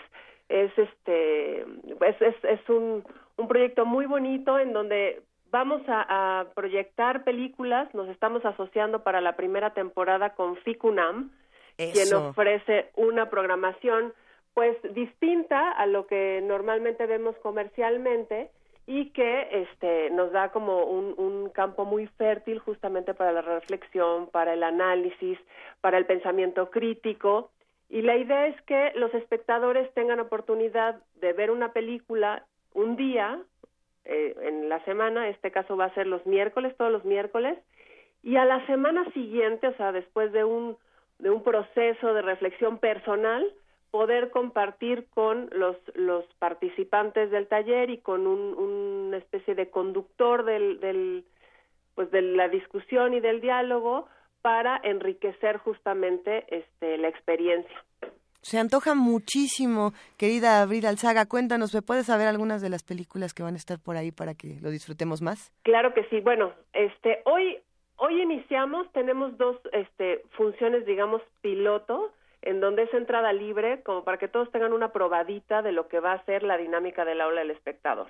Hoy va a ser este pues una sesión con cortometrajes y con una película que se llama Bello, Bello, Bello, este, una película de Pilar Álvarez cubana, es un cortito y este y se va a hacer como la dinámica toda junta por única vez como para que tengan un, un saborcito. Los que quieran se inscriben este, este día y la primer sesión ya del aula de, del espectador como tal inicia con la proyección inaugural de FICUNAM. Por lo tanto, todos los que se inscriban van a poder asistir a la ceremonia inaugural de FICUNAM y comentar y analizar la película a la semana siguiente. Este, esa digamos que es la, la primer película A Quiet Passion de Terence Davis, una película inglesa. ¿Una pasión silenciosa? Una pasión silenciosa, exacto. Pues se va a poner eh, bastante, bastante, bastante bueno. Pero a ver, ¿dónde nos inscribimos para estar con ustedes? Pues el chiste es que asistan hoy a Cazul o este en la semana vamos a estar este ahí en Cazul con las inscripciones. Eh, la, Cazul está justo en la colonia Roma en la esquina de Orizaba y Puebla y las inscripciones son, son ahí. Escríbanos también un correo electrónico a catedrabergman arroba este gmail.com o catedrabergman arroba unam.mx. Este, también tenemos información en la página web eh, y bueno, la idea es que se inscriban, son ocho sesiones este, entre películas y, análisis y luego ya por ahí de, de mayo iniciamos la segunda eh, temporada que ya será de cine mexicano y en esa ocasión nos estaremos asociando con la Academia eh, Mexicana de Ciencias y Artes Cinematográficas. No, bueno, pues ya tendremos que ir a la primera, a la segunda y a todo lo que lo que siga porque vamos a estar con ustedes. Como siempre es un verdadero placer escucharte, Abril Alzaga. Vamos a compartir ya en redes sociales todo para que se inscriban a el aula de espectadores de cine en, en esta en esta fusión alianza Ficunami Bergman. Muchísimas gracias. Va un abrazo inmenso y para ti. Y Cazul, Cazul, por supuesto. Y Cazul, 100% Hay que recordar Cazul. esa casa que tenemos eh, todos los universitarios en Orizaba y Puebla. Así Hay es. que ir a visitarla y aprovecharla. Muchísimas gracias, a, eh, Abril Alzaga. a ustedes por el espacio. Un abrazo. Gracias, Igual. Abril. Bye. Y hablando de Ficunam, Hablando de FICUNAM, el Festival Internacional, es que me quitaron el pizarrón. Pues es- el es- Festival el. Internacional de Cine UNAM, Ajá. FICUNAM, se llevará a cabo del 22 al 28 de febrero. Es una plataforma para la difusión de los trabajos de jóvenes creadores y directores consagrados nacionales e internacionales. Todo un escaparate, un escaparate que no se pueden perder. ¿no? Nuestra no se lo pueden compañera perder. Virginia Sánchez tiene toda la información. Y ahí les va. Entre las actividades culturales que caracterizan la vida universitaria, destacan aquellas dedicadas a difundir el séptimo arte, como el Festival de Cine UNAM FICUNAM, que se llevará a cabo del 22 al 28 de febrero. El evento es una plataforma para la difusión de los trabajos de jóvenes creadores y directores consagrados, nacionales e internacionales, que no son tan accesibles en nuestro país. A través del FICUNAM también se reconoce e impulsan las nuevas creaciones cinematográficas. Se trata de una competencia nacional e internacional que ofrece 300 mil pesos en premios y la escultura de un puma de plata que se otorgan a los premiados en las diversas categorías. Jorge Volpi, coordinador de difusión cultural de la UNAM, resume así el contenido del festival. En esta ocasión vamos a tener 34 títulos en la competencia oficial del festival, 101 películas internacionales y nacionales, cuatro funciones especiales y una enorme cantidad de actividades paralelas que incluyen cuatro clases magistrales, una mesa de debate, dos mesas de crítica cinematográfica, más las distintas convocatorias que llevamos a cabo paralelamente para involucrar a los jóvenes y en particular a los estudiantes de la universidad en el festival y en la manera de acercarse al cine, las herramientas que podemos darles para que vean el cine de otra manera y para que la experiencia cinematográfica se convierta en una experiencia crítica, una experiencia crítica que les sirva en general en su formación y una experiencia crítica que es indispensable en los tiempos que estamos viviendo. Una de las categorías que mayor expectación generan es la de clásicos restaurados, donde participan películas rescatadas y restauradas por la Filmoteca UNAM. Es Guadalupe Ferrer, directora de la Filmoteca. Estas películas van a nutrir una sección en el festival y son todas películas hechas de 1975 a 1986, que es cuando básicamente empieza a desaparecer el formato, sustituido ya por el video, eh, utilizado por los cineastas independientes, sobre todo para recoger imágenes sociales de conflictos, de desarrollo de nuestro país. Eh, De estas ocho películas, cuatro son mediometrajes, son sumamente interesantes, corresponden a un muy importante grupo, el grupo Octubre, que tuvo su origen en el CUET, eh, y luego está acompañada por otros cuatro largomediometrajes que corresponden, como les decía yo, a reflejar los conflictos sociales de nuestro país. Las salas del Centro Cultural Universitario, del Cinematógrafo del Chopo y de la Cineteca Nacional son algunas de las sedes donde se podrán disfrutar las proyecciones y actividades del festival. Para conocer toda la programación, usted puede consultar la página www.ficunam.unam.mx. Para Radio UNAM, Virginia Sánchez.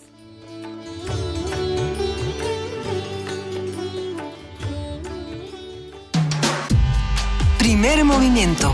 Podcast y transmisión en directo en www.radiounam.unam.mx.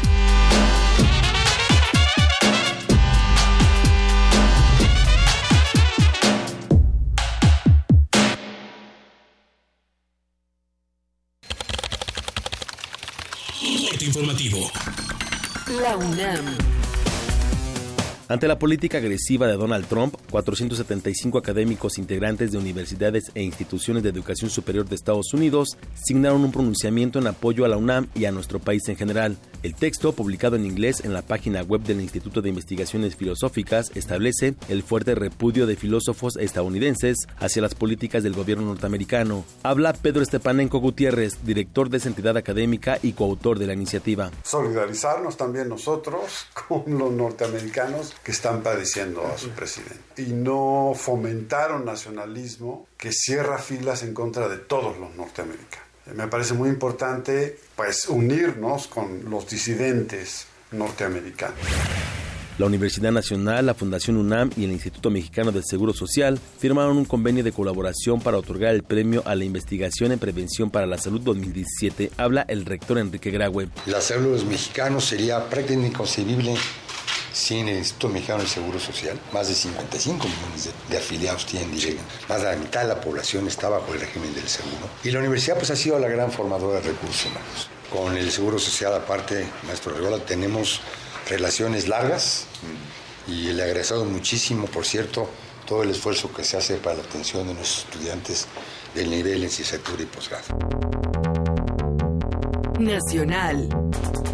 El Ejército Zapatista de Liberación Nacional convocó a la campaña mundial frente a los muros del capital, la resistencia, la rebeldía, la solidaridad y el apoyo de abajo y a la izquierda, cuyo objetivo es llamar a la organización y a la resistencia mundial frente a la agresividad de los grandes dineros y sus respectivos capataces en el planeta. Alfonso Guajardo, secretario de Economía, aseguró que pensar que solo México ganó con el Tratado de Libre Comercio de América del Norte no sirve para crear una buena relación bilateral con Estados Unidos. Yo he platicado con muchos colaboradores del presidente de Estados Unidos y yo no encontré que haya eh, uniformidad en su pensamiento en relación a un impuesto a flujos que favorezca exportaciones y discrimine importaciones. No estaría yo tan seguro que apareciera en la propuesta. De acuerdo con el INEGI, durante el cuarto trimestre de 2016, el desempleo disminuyó a 3.5% con respecto a 2015, cuando se ubicó en 4.2%. Internacional luego de que el portavoz del Partido Socialista de España, Antonio Hernández, criticara a Mariano Rajoy por, según él, ponerse al servicio del presidente estadounidense Donald Trump, el jefe de gobierno español afirmó que se siente tranquilo con su decisión. La verdad no me preocupa en exceso su intervención por una razón que usted va a entender muy bien. Sé, me consta y estoy absolutamente convencido de que si ustedes estuvieran en el Gobierno en lugar de estarlo yo, hubieran hecho exactamente lo mismo. Por eso eso no me preocupa para nada de cara al futuro.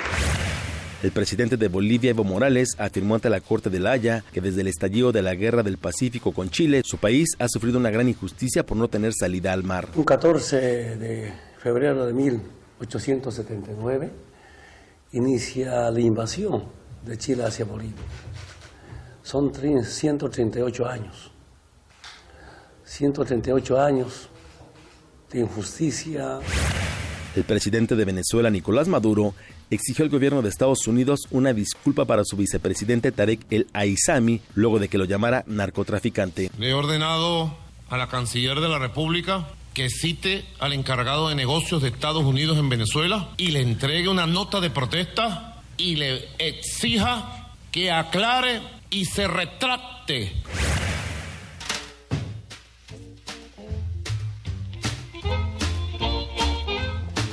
Un día como hoy. My baby don't stand no cheating, my baby. Oh yeah, she don't stand no cheating, my baby. Oh yeah, she don't stand no cheating. She don't stand none of that midnight creeping, my baby. En 1968 murió el cantante y compositor de blues Little Walter, uno de los pioneros de ese género musical.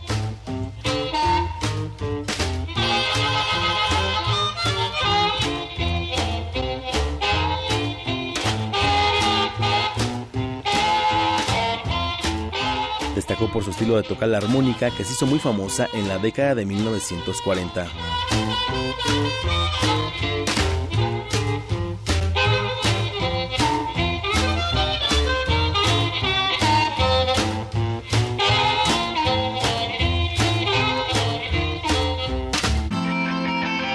Radio UNAM. Clásicamente informativa. Una orquesta en la cocina Cuarteto de cuerdas en el auto. y un violonchelo solista sentado en el sillón favorito de la sala. Orquesta Filarmónica de la UNAM. Desde la sala Nezahualcóyotl, Escucha los conciertos los domingos al mediodía. desde la comodidad de tu casa. 96.1 FM. Radio UNAM. En 1976, la inconformidad se volvió estridencia. La rebeldía, un lenguaje de protesta. Llega a México la exposición Punk, sus rastros en el arte contemporáneo. Más de 40 artistas nacionales e internacionales exponen alrededor de la influencia de este movimiento en el arte contemporáneo. Museo Universitario del Chopo. Hasta el 26 de marzo. Más información en www.chopo.unam.mx. Oye Luis, ¿qué debo de hacer para que mi empresa también pueda ser contratada como proveedora de servicios para las campañas políticas? Lo primero es darte de alta en el Registro Nacional de Proveedores del INE y si ya estás inscrita, en febrero realizar tu refrendo. Si eres persona física o moral y vendes, arrendas o proporcionas bienes o servicios a los partidos, precandidatos, aspirantes o candidatos independientes para las próximas elecciones, es obligatorio darte de alta en INE.mx diagonal RNP. Contigo México es más. Súmate. Instituto Nacional Electoral. INE. Como los pulpos, los escritores son más sabrosos en su tinta. Una producción del Instituto de Energías Renovables de la UNAM. Lunes y miércoles al mediodía por el 96.1 FM. Radio UNAM. Nos gusta la pantalla verde. Sí, este año nos pusimos punks. El retorno a la razón. Diario vivo del FICUNAM 2017. Escúchalo a las 20 horas a partir del 21 de febrero y hasta el 1 de marzo por el 96.1 de FM, Radio UNAM. Mueve la cabeza al ritmo del cine.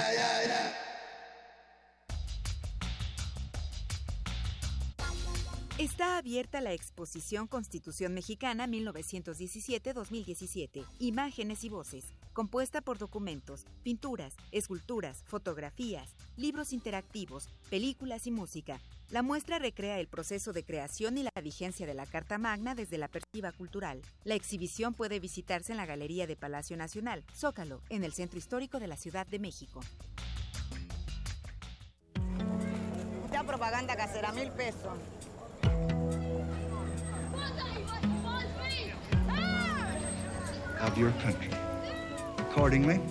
No importa de dónde eres, qué idioma hablas, ni cuál es tu color de piel. Tus derechos humanos son universales y deben ser respetados. Conoce cuáles son y cómo protegerlos en un programa de análisis y reflexión sobre este tema con Diego Guerrero. Derecho a debate. En la cultura de la legalidad participamos todos. Te invitamos a una mesa de discusión con estudiantes universitarios y especialistas todos los lunes a las 10.05 de la mañana. Por el 96.1 FM. Radio UNAM.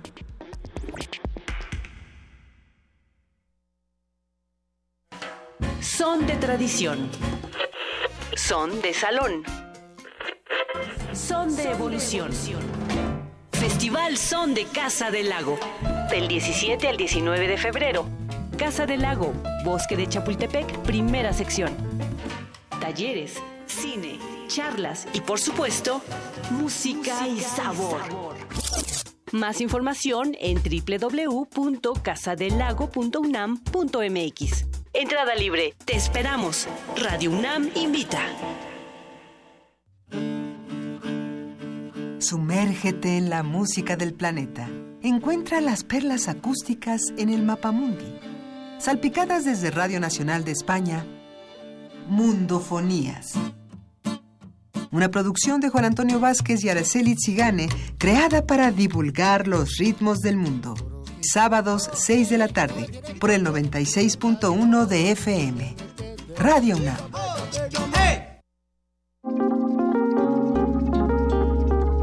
Primer movimiento. Hacemos comunidad. Estamos arrancando esta tercera hora de primer movimiento, Juana Inés de Esa y Luisa Iglesias aquí en los micrófonos, compartiendo con todos los que estamos haciendo comunidad y sobre todo hablando de, lo que propone la universidad y de estas discusiones que se dan dentro de la misma, que era eh, con lo que nos quedamos antes de irnos al corte. Juana Inés, tenemos otra nota, precisamente. Precisamente la peor catástrofe humanitaria de este siglo se vive en Siria, señalaron algunos académicos durante su participación en el Seminario Universitario de Culturas del Medio Oriente. Los detalles los tiene nuestro compañero Antonio Quijano. Siria sufre la peor catástrofe humanitaria del siglo XXI, coincidieron diversos académicos durante el Seminario Universitario de Culturas del Medio Oriente, organizado por el Instituto de Investigaciones Sociales de la UNAM. Luis Javier López Fargiat, doctor en filosofía por la Universidad Panamericana, dijo que nos encontramos en un momento crítico que pone a prueba nuestra calidad ética. No es un reto exclusivamente ético, sino un reto político, ¿no? El reto a nuestras democracias contemporáneas muy en decadencia y que, y que ahora están justo enfrentando eh, el verdadero problema de la pluralidad, ¿no? Es decir, una cosa es en el discurso presumir de las democracias plurales y otra es efectivamente tener a las poblaciones plurales y con creencias religiosas y con costumbres muy distintas y, y verse de verdad en la necesidad pues de generar los mecanismos sociales y los mecanismos eh, incluso económicos y de todo, todo tipo para poder integrar a este tipo de poblaciones. Para el doctor Gilberto Conde de El Colegio de México es momento de buscar la paz y pidió que la comunidad mundial se responsabilice de la crisis humanitaria en Siria. Los países que han contribuido a causar esto ahora no quieren y nos dicen que no tienen condiciones de recepción para los refugiados.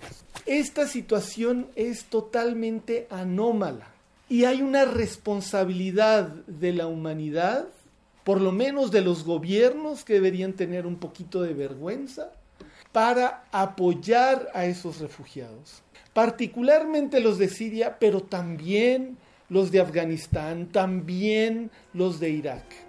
Durante el seminario también fue presentado el proyecto Avesha de apoyo a estudiantes sirios en México, un programa de la sociedad civil con una orientación académica que pretende dar cabida a 30 alumnos del país árabe. El actual conflicto en ese país ha expulsado entre 5 y 6 millones de refugiados y ha provocado el desplazamiento interno de otras 10 millones de personas.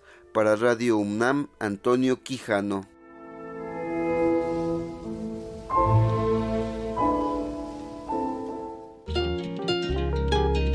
Primer movimiento.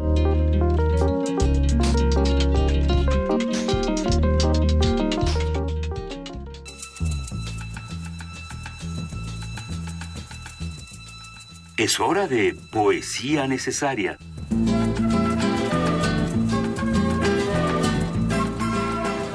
Un momento para hacer una pausa y dedicarnos a la poesía necesaria, querida Juana Inés de esa.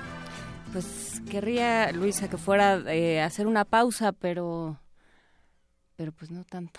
Este, ¿te acuerdas que vino hace hace algunas semanas vinieron eh, los amigos de Editorial Parentalia a, eh, ofrecernos sus plaquettes, a presentarnos sus plaquettes y hablaban eh, de todo en orden de Coral Bracho y, lo que decía el editor de Parentalia era que, eh, que era una, un conjunto atípico de, de poemas con una serie de temas, con una serie de aproximaciones y sobre todo un, un humor y un, un ánimo y una entraña con la cual no suele escribir Coral Bracho, no, no, por lo menos no solemos verla publicada en, en lo que estamos acostumbrados a leer de ella. Entonces, eh, me pareció interesante acercarnos hablando con Emiliano Monge de, de estos temas de violencia que, que, empiezan a llenar todo, de estos temas que de pronto te asaltan como narrador o como poeta o como alguien que se dedica a vivir de las palabras. Y bueno, pues encontré al darle la vuelta, al darme la vuelta por este por esta plaqueta Todo en Orden de Coral Bracho, me encontré este poema, no es el que les había dicho a la producción, por cierto, ahorita se los paso. ¿Este es una sorpresa para todos? Se llama Darles un susto. Hicieron lo de siempre, darles un susto. A estos hay que darles un susto. Denles un susto, dicen. Ya me hartaron. Y el susto es para la madre que con una desleída pancarta exige justicia para sus hijos, secuestrados por las fuerzas del orden. ¿Asesinados? El periodista que criticó la corrupción del alcalde, o el defensor de un bosque, o de una comunidad muy pobre ante sus adinerados depredadores. Y el susto es aparecer torturados, desmembrados, desollados, casi irreconocibles, semanas después, o no aparecer nunca. Los que critican, los que se atreven a denunciar son revoltosos, dicen. Necesitan un susto. ¿Y qué mejor para dar sustos que un sistema de justicia del que son parte, que no hace nada y que bajo tortura crea culpables y los encarcela? O contar con un cada vez más vasto crimen organizado que los enriquece y que participa en cientos de esos cientos de miles de asesinatos. Porque el gobierno está ahí para enriquecerse y para defender su derecho adquirido a la impunidad hicieron lo de siempre. Les dispararon, se los llevaron, recogieron las balas, alteraron el lugar de los hechos, se refirieron a los jóvenes que estudiaban para ser maestros rurales como revoltosos o narcotraficantes y amenazaron de muerte a sus familias. Lo de siempre. Y como siempre, todo y nada se sabe. Primer movimiento. Hacemos comunidad.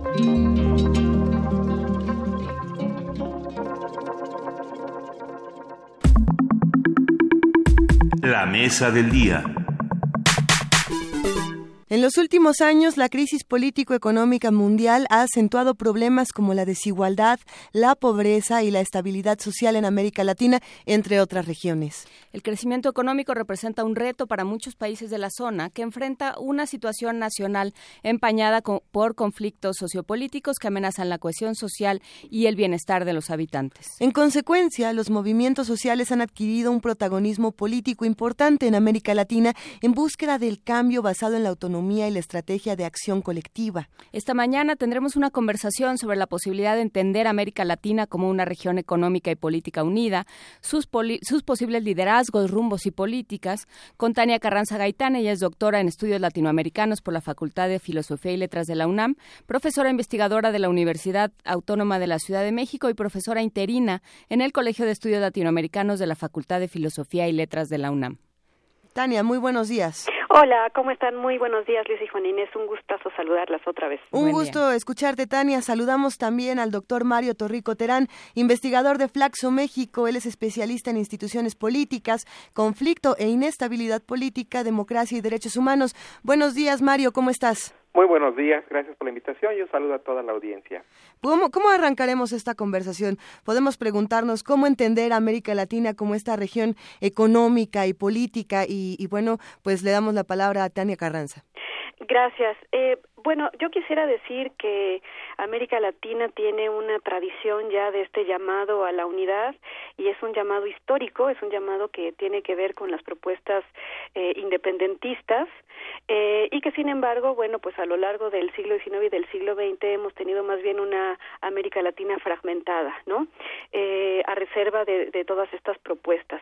Sin embargo, el siglo XXI pues amanece de otra manera porque eh, pues en particular algunos gobiernos de, de Sudamérica eh, llegaron al poder eh, con una lógica distinta, con una lógica llamada postneoliberal eh, y que de alguna manera pues representa un poquito más, digamos, ciertos intereses populares que otros gobiernos eh, neoliberales que durante finales del siglo XX pues justamente han causado todo esto que ustedes comentaban hace un rato, la pobreza, la exclusión, la marginación, el desempleo, eh, la falta de bienestar social en general, ¿no?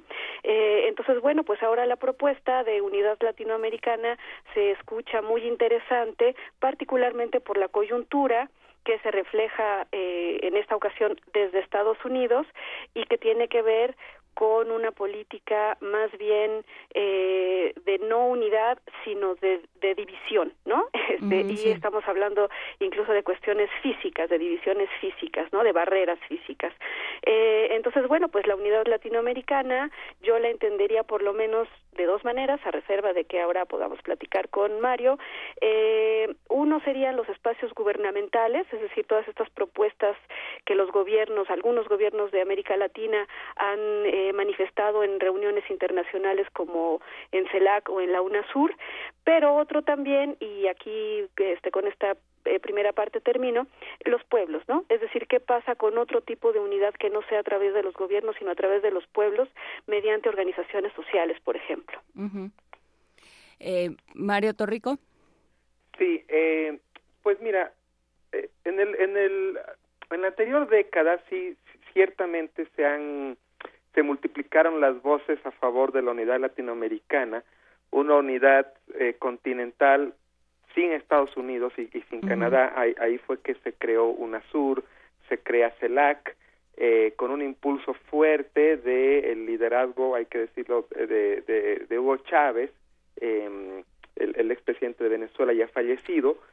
Eh, también se, básicamente se, se eh, murió la, la, la, la opción que estaba impulsando Estados Unidos para toda América, eh, que era el, el ALCA, ¿no? la Alianza de Libre Comercio de las Américas, básicamente sufrió una derrota humillante eh, George Bush en el 2005, creo que fue en Mar del Plata, en Argentina.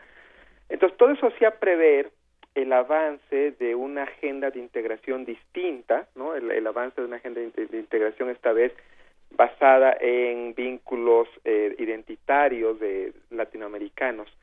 Eh, pero en el, yo diría, en el último lustro, este impulso fuerte ha, ha venido a menos debido a varios factores. Uno de ellos principalmente tiene que ver que los países eh, han empezado a tener problemas internos muy fuertes, ¿no? Eh, sus, sus, sus, sus economías han caído en recesión, en otros casos han caído en una crisis económica muy muy importante, como el caso de Venezuela, eh, también Brasil, eh, y finalmente la muerte de Hugo Chávez eh, no ha sido reemplazada por un liderazgo continental, digamos, eh, que pueda articular eh, las múltiples eh, demandas o intenciones por una unidad latinoamericana, ¿no? Entonces, son estos dos factores, principalmente los países están más ocupados actualmente en sus crisis internas, en sus problemas internos. Brasil, que predominantemente había sido, digamos, un país con mucha influencia regional, hoy en día está realmente muy metido en sus, pro- en sus, en sus problemáticas internas, eh, producto de, pues, la crisis económica, política que, que, que, que tuvo, el descrédito de toda su clase política. Eh, Venezuela lo mismo, Venezuela está básicamente en una dinámica muy muy complicada y el gobierno de Maduro pues básicamente casi no Maduro casi ni sale de, de Venezuela lidiando con todos sus problemas. Eh, y así si uno va viendo por los países pues básicamente los países están eh, o los gobernantes están muy enfrascados en sus problemáticas internas eh, y paradójicamente bueno nos agarra en este momento el- la crisis la crisis con Estados Unidos la crisis de México con Estados Unidos en un momento en que los países no están básicamente atendiendo a una agenda de unidad eh, latinoamericana. Inclusive la, la última reunión del CELAC que hubo hace pocas semanas, a esa reunión fue la menor cantidad de presidentes desde que se funda este, este, este, este organismo, ¿no? Entonces, básicamente, estamos en un, en un momento eh, de, que, de que esa agenda se ha caído después de un impulso inicial importante en la década pasada. Ahí hay algo interesante, Mario, precisamente el asunto con la CELAC. Eh, se hablaba mucho de por qué el presidente Enrique Peña Nieto no había ido a la CELAC, que esto había representado un gran error precisamente para la Unión de América Latina. Y sin embargo, como bien apuntas, es la, la CELAC en donde han asistido el menor número de presidentes. Y yo me pregunto, Tania Carranza, ¿esto qué representa eh, en otros países? Nosotros eh, vivimos de una manera muy interesante lo que estaba ocurriendo con Enrique Peña Nieto en lado un momento muy particular. En, un momento crítico, pero, pero por ejemplo Brasil, como, como apuntaba Mario Torrico Terán, también tenía eh, una, una problemática impresionante y, y la respuesta, por ejemplo, con Brasil de otros países fue muy distinta a la que se ha tenido con México. Pero bueno, pensando en la CELAC, ¿qué, qué representa esto de la menor cantidad de presidentes? Sí, eh, bueno, yo creo que eh, yo discreparía un poquito con Mario en el sentido de que no haya un liderazgo unificador, digamos, de una de esta propuesta latinoamericanista, eh, eh, a mi, desde mi punto de vista, este pudiera ser Evo Morales, justamente, ¿no? Precisamente. Eh, él es el que justamente después de esta coyuntura que ustedes están expresando, particularmente con respecto a todo lo que ha, cómo se ha levantado México, la sociedad mexicana desde principios de este año, Evo Morales fue el primero en decir, en hacer un llamado a los mexicanos, nos llamó hermanos y nos dijo que tendríamos que que mirar al sur eh, en lugar de estar viendo a Estados Unidos y construir esa unidad con base en nuestra propia identidad latinoamericana, ¿no? Eh, Venezuela también lo ha manifestado de esa manera, no sé si ustedes recuerden, pero incluso el propio Maduro dijo que quien se metía con México se metía con Venezuela, el propio Brasil, a pesar de lo que ya sabemos que sucedió y a pesar de que eh, pues hay una representación eh, bastante lejana del pueblo en este momento en el gobierno, eh, también manifestó que los muros intentan separar a las naciones en nuestro continente. Que bueno, eh, venido de Temer da un poco de, miedo, pero bueno, se claro. Bueno, eh, justamente eso es lo que yo quería decir, es decir, ¿por qué la CELAC no tiene esta esta participación, digamos, tan concurrida como en otras ocasiones? yo me atrevería a decir lo siguiente: en este momento están en disputa dos dos propuestas de derecha en el mundo, una con características más neoliberales que la otra y otra con características más nacionalistas que la otra, ¿no? Eh, por parte de los neoliberales, y con esto quiero decir que no todos los que están en contra de Trump son de izquierda, ni mucho menos, ¿eh? este, estos neoliberales pues están representando finalmente al establishment. Entonces hay varias formas de congregar o de intentar congregar América Latina a los gobiernos y a los pueblos, ¿no? Uno de ellos sería, por ejemplo, estas formas alternativas a través de la CELAC o de la UNASUR o etcétera, y otra es justamente, no sé si ustedes eh, por ahí pudieron este, leer alguna nota acerca de el acercamiento que tuvieron eh, la presidenta Bachelet y el presidente Macri, Chile y Argentina, eh, con respecto a la unidad entre la propuesta neoliberal Alianza eh, del Pacífico y la propuesta de vuelta al neoliberalismo del Mercosur por parte de Macri, ¿no? Es decir, eh, esta es una ofensiva neoliberal pero que quede muy claro también es anti-Trump. Entonces, eh, eh, lo que quiero señalar es que, eh, por ejemplo, en las propias manifestaciones en México o en las propias manifestaciones en Estados Unidos, hay que decir que hay las dos partes, es decir, hay quienes están en contra de esta política tan agresiva, tan racista, tan eh, eh, valga la redundancia poco política no eh, por parte por parte de este nuevo gobierno de Estados Unidos eh, pero también hay quienes están de alguna manera dando patadas de ahogado eh, que son estos del establishment y que eh, lo que lo que proponen es incluso como pasó en México pues hacer como que todos estamos unidos a favor de eh, Peña etcétera no, y digo y que finalmente fracasó afortunadamente no este pero eh, eh, yo creo que esto no lo podemos dejar de lado y yo creo que este es uno de los golpes también que se ha estado dando a un espacio como la CELAC. Mario Torrico, eh, parece ser que, por lo menos desde, desde el lado que, de, los que no nos dedicamos a estudiarlo académicamente, sino lo estamos viendo desde la barrera, parece ser que eh, la América Latina está fragmentada por, eh, está dividida en estas dos extrañas facciones, ¿no? Por un lado, una, un, un, régimen como el de Chile, como el de Argentina, eh, donde, donde hay una cierta tendencia económica, donde hay una serie de problemas. También el México se ha, se ha eh, encaminado un poco hacia allá, pero también esta otra ola de Bolivia, de Venezuela, que, que ¿Dónde están las, eh, los contrastes y, y, tal vez las posibilidades de, de, unión de América Latina? ¿Cómo se ve desde la academia? Bueno, eh, América Latina, déjeme decirle, siempre ha estado dividida. eh, ha estado dividida, como, como dijo Tania, desde el siglo XIX. El siglo XIX fueron básicamente guerras entre países este, lamentables que, que todavía han dejado secuelas hasta el día de hoy entre la animadversión entre distintos países el siglo XX también. Eh, y la, en la anterior década, cuando, cuando la, la agenda por una integración latinoamericana tuvo mayor eh, peso y mayor impulso, eh, fue a partir, digamos, de una coincidencia ideológica de muchos presidentes eh, de, de, digamos, de tendencia de izquierda, lo que se llamó el, lo que se le llamó el giro a la izquierda, ¿no? En varios países empezaron a ganar elecciones líderes eh, de izquierda, podríamos decir eh, una izquierda muy plural, ¿no? En, unos países con unas características y en otros países con otras. Eh, no me meto a eso, pero ciertamente en, en Argentina, en Brasil, en Bolivia, en Ecuador, en Venezuela, y, y si así vamos, inclusive en Centroamérica, ¿no? En El Salvador, en Nicaragua, eh, habían ganado eh, elecciones líderes de izquierda. A, ese a ese fenómeno se le llamó el giro a la izquierda en América Latina. Hay dos excepciones al giro a la izquierda en América Latina, que son México y Colombia. México no giró a la izquierda, estuvo a punto de hacerlo en 2006, pero no lo hizo. Eh, y en esa coincidencia ideológica, pues, eh, se impulsaron estas, estas, eh, estos nuevos organismos, CELAC, UNASUR, eh, y todo, digamos, partió inclusive de la, del ALBA, algo más chiquito que había impulsado Hugo Chávez en respuesta al ALCA, eh, pero inclusive en ese contexto habían voces disonantes, ¿no? Álvaro Uribe en Colombia sí era una voz disonante que no le interesaba para nada estos esquemas y México también era una voz ciertamente disonante, digamos, no hablando en voz alta México, sino más bien con sus acciones.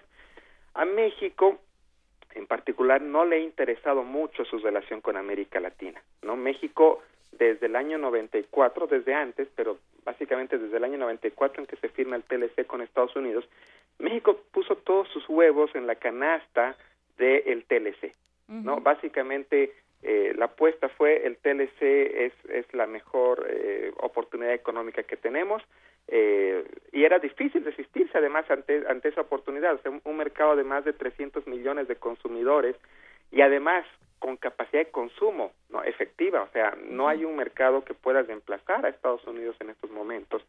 Eh, entonces era muy atractivo eso para México. Y México siguió, digamos, participando de los foros latinoamericanos, pero más bien de manera simbólica. México básicamente se desentendió de, eh, de la agenda de integración latinoamericana y esto ciertamente lo han sentido los líderes de América Latina, han sentido a un México desinteresado, a un México, eh, digamos que básicamente solamente le interesa su, su relación con Estados Unidos, eh, y eh, de ahí de ahí surge el, llamado de Evo Morales a México para que México mire más hacia el sur.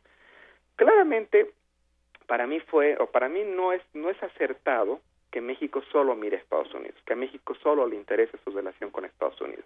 México necesita y, y ahora más que nunca aliados en muchas partes, ¿no? Entonces, si bien la relación comercial con Estados Unidos no va, no va a poder ser reemplazada por otras relaciones comerciales, por ejemplo, eh, Brasil, Argentina, Chile no tienen la capacidad de compra que tiene Estados Unidos. En ese sentido, si se rompe el TLC, habría ciertamente un impacto económico negativo para México que no lo van a poder reemplazar otros países, ciertamente. Pero eso no significa que México solo vea a Estados Unidos. México necesita inclusive de la solidaridad de otros gobiernos, de la diplomacia internacional. Entonces, en ese sentido, bien haría México en digamos, no, no mandar estas señales de que no le interesa la relación con, Estados, o con América Latina. A ver, sí, México ha estado lanzando la, la, la falta de asistencia a la CELAC en, en, ese momento en el que estábamos en, en aquellas eh, sufriendo esa cantidad de vejaciones y que seguimos sufriendo vejaciones por parte de los, de, del gobierno de Estados Unidos, nuestros connacionales y por lo tanto nosotros. Eh, ¿Qué pasa? Eh, México dice no a América Latina y sin embargo eh, creo que lo que lo que dice doctor Torrico tiene tiene razón. Hay que hay que ver por dónde. ¿Quiénes serían nuestros aliados? ¿Cómo, ¿Por dónde empezar? Para ti, Tania Carranza, ¿cuál sería el, el camino para estas alianzas? Sí, bueno, eh, yo quisiera aquí eh, este, plantear otra otra cuestión que a mí me parece muy problemática, que es eh, esto que trataba yo de decir al principio, qué tanto los gobiernos actuales representan realmente a los pueblos, ¿no? eh, porque probablemente, independientemente de lo que de lo que nosotros podamos sentir, eh, tal vez eh, el gobierno de Evo Morales sí representa a una buena cantidad de bolivianos, el gobierno de Maduro sí representa a una buena cantidad de venezolanos, etcétera, independientemente de cualquier eh, eh, reserva que podamos tener, ¿no? Este, sin embargo, hay gobiernos que claramente no nos representan, ¿no? Uh -huh. Es decir, eh, a mí me apena mucho que, que Peña no haya asistido a esta reunión de la CELAC porque, como ustedes dicen, eh, ciertamente está, eh, eh, como Mario dice, está haciendo caso omiso de este llamado latinoamericano, ¿no? Sin embargo, yo no sé si haya sido mejor que no haya ido, ¿sí me explico? Porque, porque finalmente... ¿Ya no me ayudes, compadre? Exacto, o sea, yo no sé qué hubiera, qué hubiera dicho con respecto a esta posibilidad de representación de los mexicanos, ¿no? Eh, es decir, aquí el problema está en que hay dos espacios, yo creo que son dos espacios, dos estrategias, ¿no? Una son estos espacios internacionales en donde la lucha se tiene que dar porque además ellos son los que están planteando esta unidad latinoamericana desde un punto de vista más bien positivo, eh, es decir, cómo vamos a manejar estos intercambios, la solidaridad, la colaboración, la ayuda mutua, eh, etcétera, pero por otro lado, qué tipo de diálogo se establece entre gobiernos y pueblos de tal manera que la otra parte, es decir, la, la unidad latinoamericana, pueda surgir de los propios pueblos. Mi propuesta sería, pero bueno, esto obviamente a lo mejor hasta es más utópico que otra cosa, Ajá a través de las organizaciones sociales autónomas, ¿no? Es decir, que la sociedad civil organizada de alguna manera trascienda a esos gobiernos y recupere al Estado, ¿no? Eh, pero entonces estamos hablando de un trabajo voluntario colectivo, estamos hablando de que esas organizaciones sean la guía de los pueblos, estamos hablando de que eh, en esas organizaciones surja un sentimiento humano hacia el otro, porque finalmente ese es, ese es, ese es muy, en mucho el problema, ¿no? Sí, es decir, eh, esta cuestión hasta como, eh, es decir, podemos tener nacionalismos diferentes, ¿no? Sin embargo, en la medida en que no entendamos que al, entendamos que al mismo tiempo todos somos latinoamericanos y ver al otro, como dice eh, Evo Morales, como nuestro hermano, ¿no? Está muy complicado. Entonces aquí más bien pues se atraviesan un montón de cosas, o sea, desde la práctica política hasta la posibilidad eh, de, de, generar interlocución en los diferentes espacios, hasta cuestiones, como digo, de sentimientos, ¿no? Claro. Entonces, bueno, yo yo diría que la cosa va por ahí.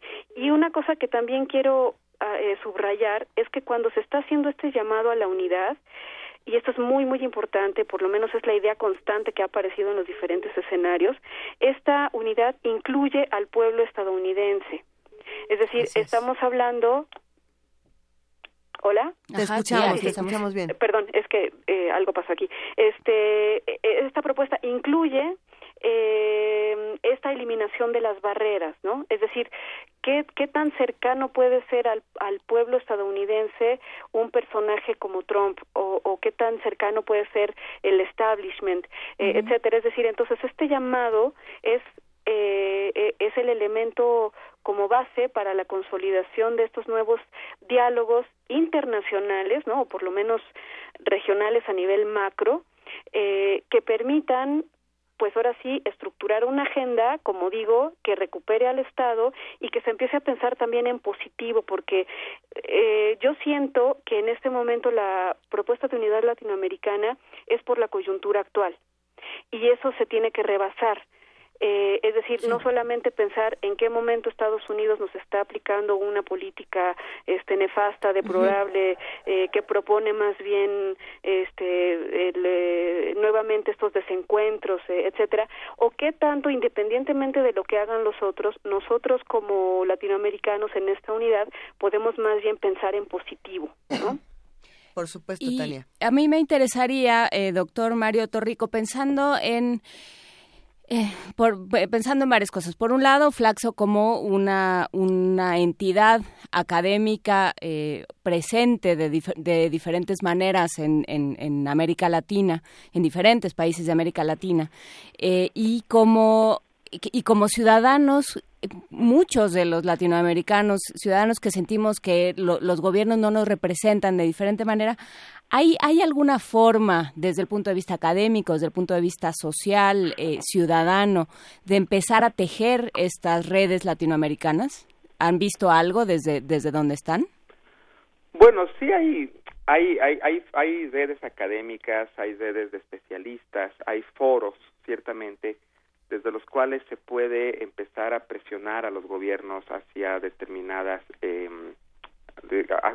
a tomar determinadas acciones y decisiones, ¿no?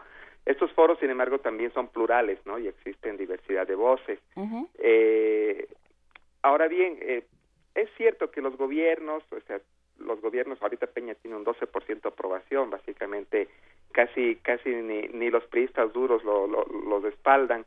Eh, pero más allá de ese, de, ese, de ese aspecto, los gobiernos toman decisiones y esas decisiones importan. Claro. ¿No? Y esas decisiones tienen efectos. O sea, por mucho que sea un gobierno que no representa a nadie, o sea, finalmente las decisiones que toman importan. Y en ese sentido, eh, sí, yo estoy de acuerdo con Tania en que la acción concertada de la sociedad civil, la acción concertada de redes de académicos, de redes de especialistas, de intelectuales, etcétera, sí es importante, ¿no? Sí es importante. Pero eh, al, al momento, pues básicamente lo que vemos es una pluralidad de voces más que nada, ¿no? eh, y digamos que lo, lo latinoamericano, eh, la unidad latinoamericana no está tan presente, digamos, en este, en este, en este, en estas voces, ¿no? O sea, sí es una parte de esas, de, estas voces, pero digamos, eh, ahorita lo que más se está imperando es la indignación, ¿no? De repente habría que canalizar esa indignación hacia la acción concertada de América Latina eh, digamos, solidarizada, por ejemplo, ¿no? Inclusive son pocos los países que han hablado de una solidaridad con México. Paradójicamente, el primero que lo hizo fue España. El, el PP de España fue el primero que, que, que, que se solidarizó con México. A mí me llamó mucho la atención eso. Este, ya poco a poco después fueron Maduro, Macri también se solidarizó, pero no hizo nada. Eh, pero bueno, eh, nos, nos agarra, le digo, en una coyuntura difícil, complicada. La economía en Sudamérica está a la baja y los países están, digamos, en aprietos, los gobiernos están en aprietos. Eh, inclusive los gobiernos le han quitado el apoyo a las comunidades científicas. En Argentina, en Brasil, se está reduciendo el presupuesto para ciencia y tecnología y eso también afecta a estas comunidades. Eh, en México el, el, presupuesto público está cada vez más apretado, ¿no? Eh, entonces, sí es una coyuntura difícil eh, y lamento decirlo, no soy muy entusiasta respecto a las perspectivas, nos agarra en una, en una coyuntura muy difícil a todos y en esa coyuntura eh, Estados Unidos eh, y Trump pues eh, pueden aprovechar. Ahora, hay una ventana de oportunidad que México, bueno, en, en la cual México no, no es parte, lamentablemente. Eh, Estados Unidos ya no tiene el peso que tenía antes en Sudamérica al menos, es decir, para países como, como Chile, Argentina, Brasil, China se ha convertido en un socio comercial muy importante, uh -huh. muy importante. Es más, en algunos países, en, en algunos de estos países, China es el principal socio comercial ya, ahora. Entonces, si ustedes se fijan, la crisis financiera internacional que hubo en el 2008-2009 prácticamente no le pegó a Sudamérica, le pegó muy fuerte a México y le pegó a Centroamérica, pero a Sudamérica no. Entonces, eso también añade un elemento de complejidad y es que para muchos países de Sudamérica y sus gobiernos, este podría ser un, un problema de México. ¿Para qué nos metemos en un problema que atañe a México? México finalmente le apostó a Estados Unidos y ahora le salió le salió mal la apuesta y que se las arreglen, ¿no? Lamentablemente ese, esa puede ser una, una reacción, porque Sudamérica, básicamente, si usted revisa los periódicos de Sudamérica, las preocupaciones de los intelectuales y de los académicos de Sudamérica no son las de los eh, intelectuales y académicos de México, que estamos todo el tiempo viendo esto de Estados Unidos. Allá básicamente el fenómeno de Estados Unidos ya es eh, ya no es predominante como en México, ¿no? Precisamente porque eh, esas economías se diversificaron y establecieron lazos con otros lugares del mundo, que es algo que México tendrá que empezar a hacer. Sí, eh, porque bueno, también escribe Ricardo Lagos eh, la semana pasada en el diario La Tercera, el muro que pretende levantar Trump no es con México, es entre Estados Unidos y América Latina y si él persiste debe encontrarnos fuertes y unidos para decirle no. Justamente. Tania Carranza, ¿algún, algún último comentario?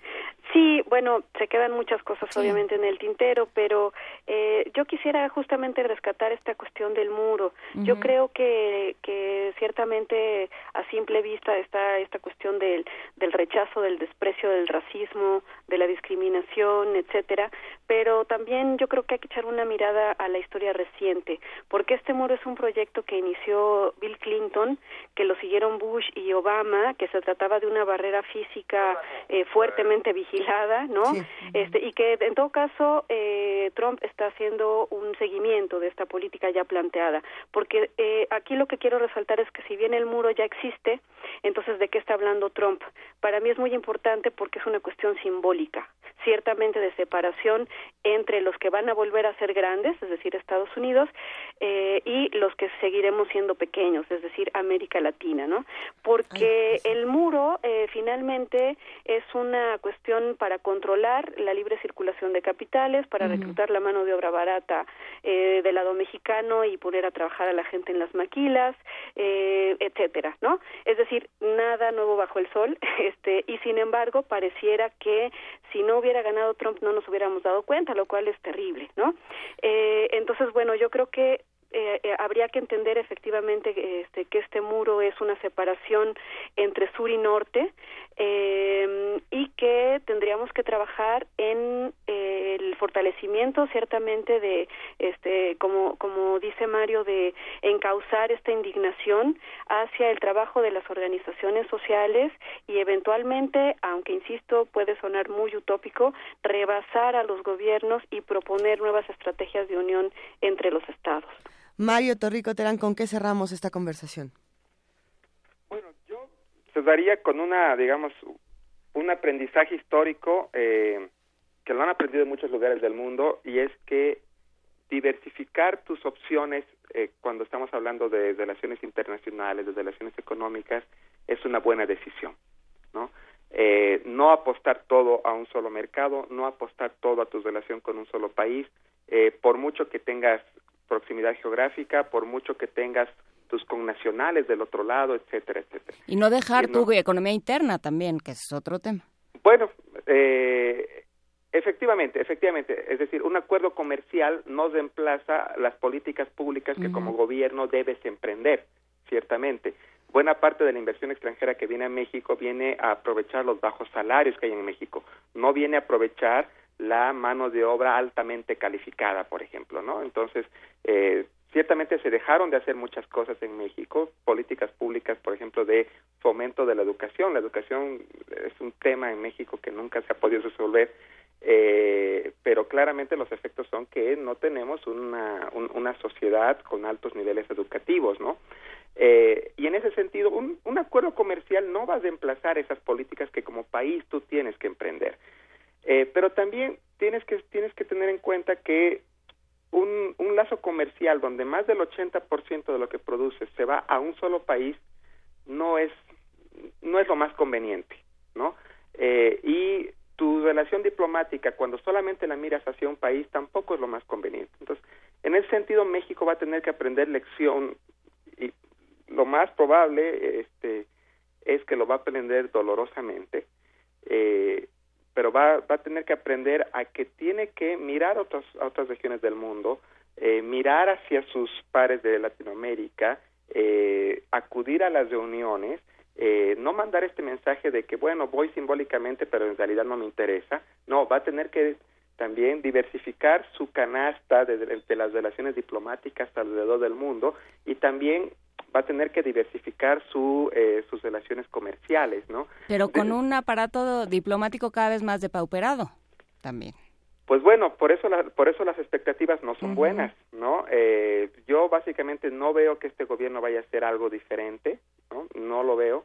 Eh, y, y, bueno, pero por eso digo, lo va a tener que aprender dolorosamente, eh, pero eh, la fuerza de las circunstancias va a llevar hacia, hacia ello, va a llevar hacia que inclusive los empresarios miren hacia otros destinos de exportación, eh, a que o sea, hoy en día México ni siquiera, fíjese, este es un punto importante, México hasta hace unos años iba a Sudamérica a jugar fútbol, ¿no? En, en este torneo que hay, la Copa Libertadores. En el último año México se retiró de la Copa Libertadores. O sea, México ya ni siquiera va a jugar fútbol a Sudamérica.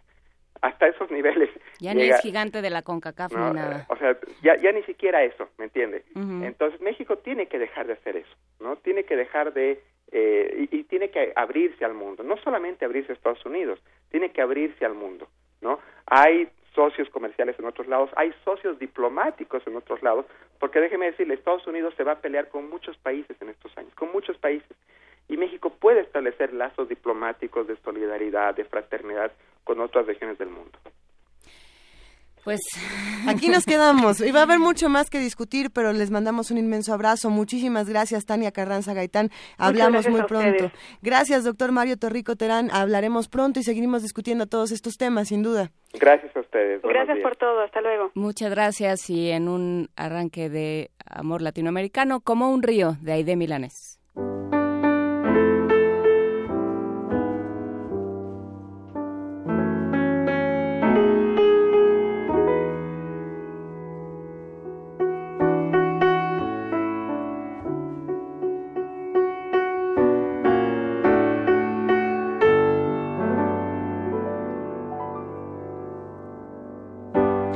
No sé si te encontré, pues me he perdido. Tratando inútilmente de alcanzarte. Tu amor como un río hirió mi paisaje. Tus aguas me esquivan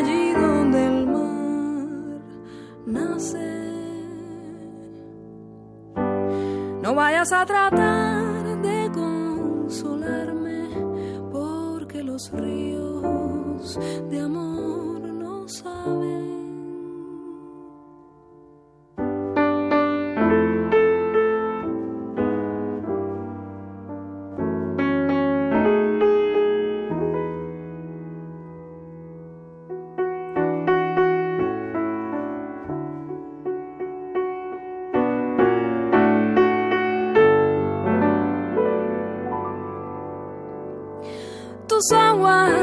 Esquivan allí donde el mar nace. No vayas a tratar de consolarme,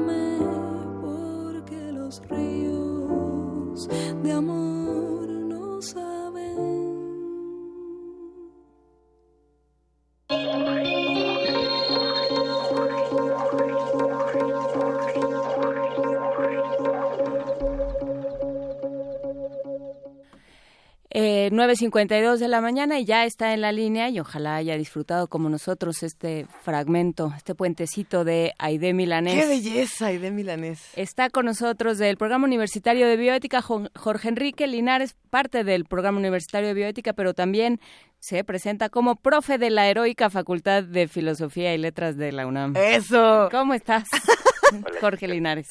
Hola chicas, ¿cómo les va? Últimamente me, me ponen música muy relajante antes de, de entrar al aire. Antes de- porque- de, que nos digas puras cosas espantosas, a ver. Sabemos que se va a poner rudo. Pues miren, eh, hace unos eh, días salió publicado en, en Lancet un artículo eh, que eh, revisa, hace un meta, metaanálisis un montón de estudios y eh, pues re- nos revela, eh, en general podemos enunciarlo así como lo enunció el país hace unos días, eh, que la pobreza acorta más la vida la obesidad, el alcoholismo o la hipertensión.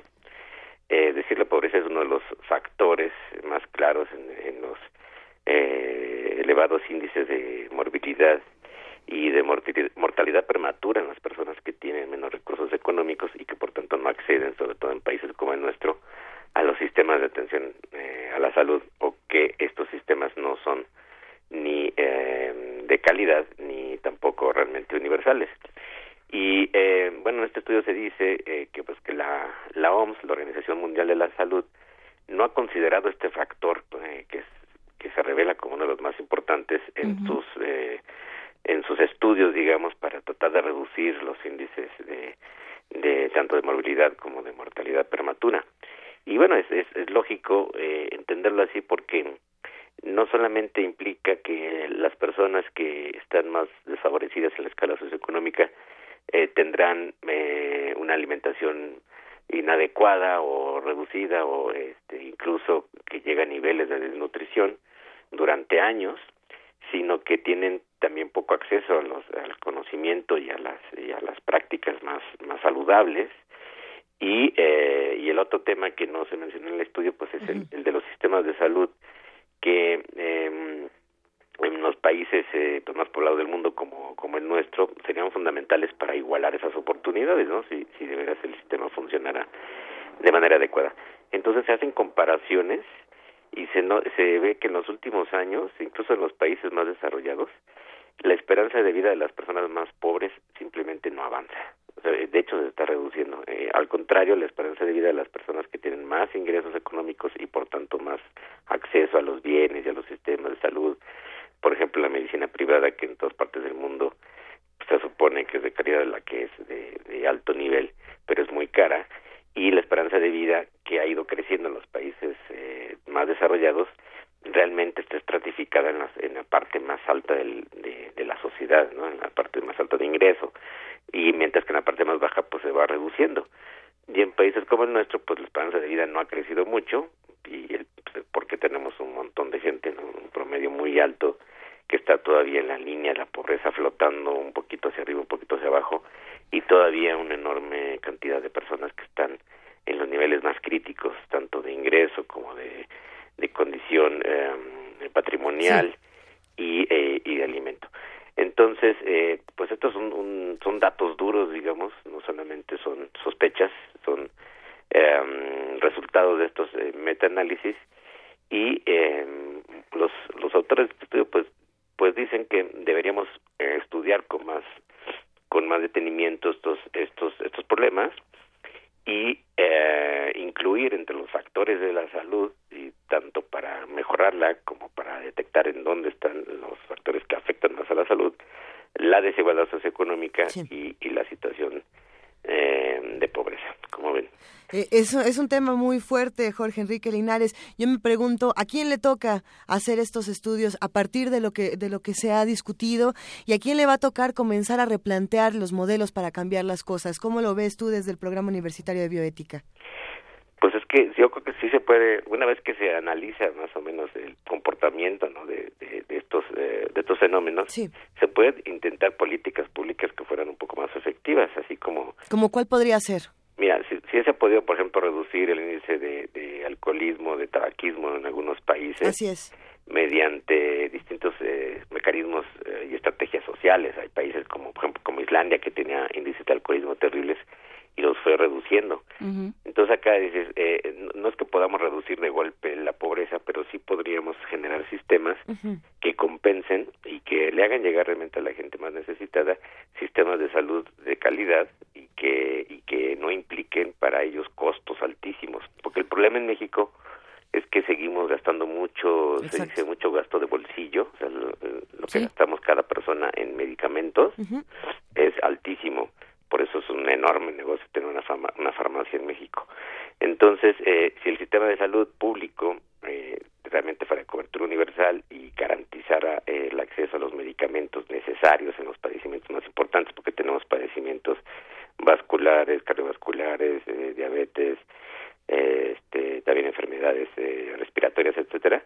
Si se garantizara eso, es una manera de proteger a los a los más pobres, a los que menos recursos tienen e, e ir igualando las oportunidades. Esto ha sido estudiado durante años a partir de, de los textos de, de Norman Daniels, que fue uno de los discípulos de John Rawls, aquel famoso filósofo de la teoría de la justicia. Y entonces eh, hay manera de, de, tratar de incidirlo. Claro, los programas sociales eh, buscan hacerlo, pero no ha sido del todo efectivo porque ya en la hora, digamos, eh, en el resultado preciso, las personas seguimos en México gastando mucho eh, de nuestro propio ingreso en medicamentos y en tratamientos y en consultas eh, privadas. No, pero además pasa por eh, por todo, digamos, la, la pobreza es un es una tragedia y es una indignación y es una, una miseria eh, humana tan transversal que pasa porque no hay carreteras para llegar a los centros de salud, por eh, em, porque las eh, nadie regula las farmacéuticas, porque no hay control en la corrupción y en y en las cuentas de el IMSS y del ISTE y de todos estos organismos. O sea, pasa por muchos por muchos lados. Eh, nos escribe Alejandro Cruz del Colegio Nacional y nos dice existe en la colección Opúsculos de precisamente del Colegio Nacional un texto de Rui Pérez Tamayo llamado Patología de la Pobreza donde también se, se trata este asunto. Así es que bueno a ver bibliografía hay pero a ver que si ya nos vamos acercando Sí, hay muchos estudios y lo que dices es, muy claro, es la, no solamente es un asunto del ingreso individual, sino de la infraestructura ¿no? que tienen las comunidades. Es más carente en las comunidades rurales, eh, eh, la falta de clínicas todavía, y eso a pesar de que se han hecho esfuerzos, no digo que no se hayan hecho esfuerzos y que el Seguro Popular, por ejemplo, eh, no haya contribuido a ir reduciendo poco a poco este este enorme gasto que representa que, representa para las personas con menos ingresos pues un, un verdadero este desembolso eh, que desangra, digamos, a una familia. Eh, pero todavía falta mucho por hacer. Entonces, si, si consideramos que, que el factor pobreza y sobre todo desigualdad económica es uno de los más importantes en la calidad de la salud de las personas, tendremos que en los planes generales de salud ir, eh, digamos, eh, considerándolo como uno de los factores más importantes y que tiene que ser una solución estructural, digamos, o integral de, de amplio espectro que no solamente eh, atendamos las causas eh, fisiológicas, biológicas, genéticas que, que claramente son, son fundamentales, pero que no nos eh, permiten mejorar la condición de salud de la, de la población en el, en el mediano plazo, digamos, ¿no? Esto sería muy, muy a largo plazo. Oye, Jorge, ¿qué crees? Ya nos dieron las 10 de la mañana, nos, tenemos que ir en este momento, pero ¿te parece bien si nos quedamos con estas reflexiones para seguir discutiendo la próxima semana y tú despides con El Mundo desde la universidad? Muy bien. ¿Estás listo? Eh, estoy listo. Esto fue Primer Movimiento. El Mundo desde la universidad. Eso. Gracias, Jorge Gracias, Linares. Jorge Linares. Hagamos comunidad.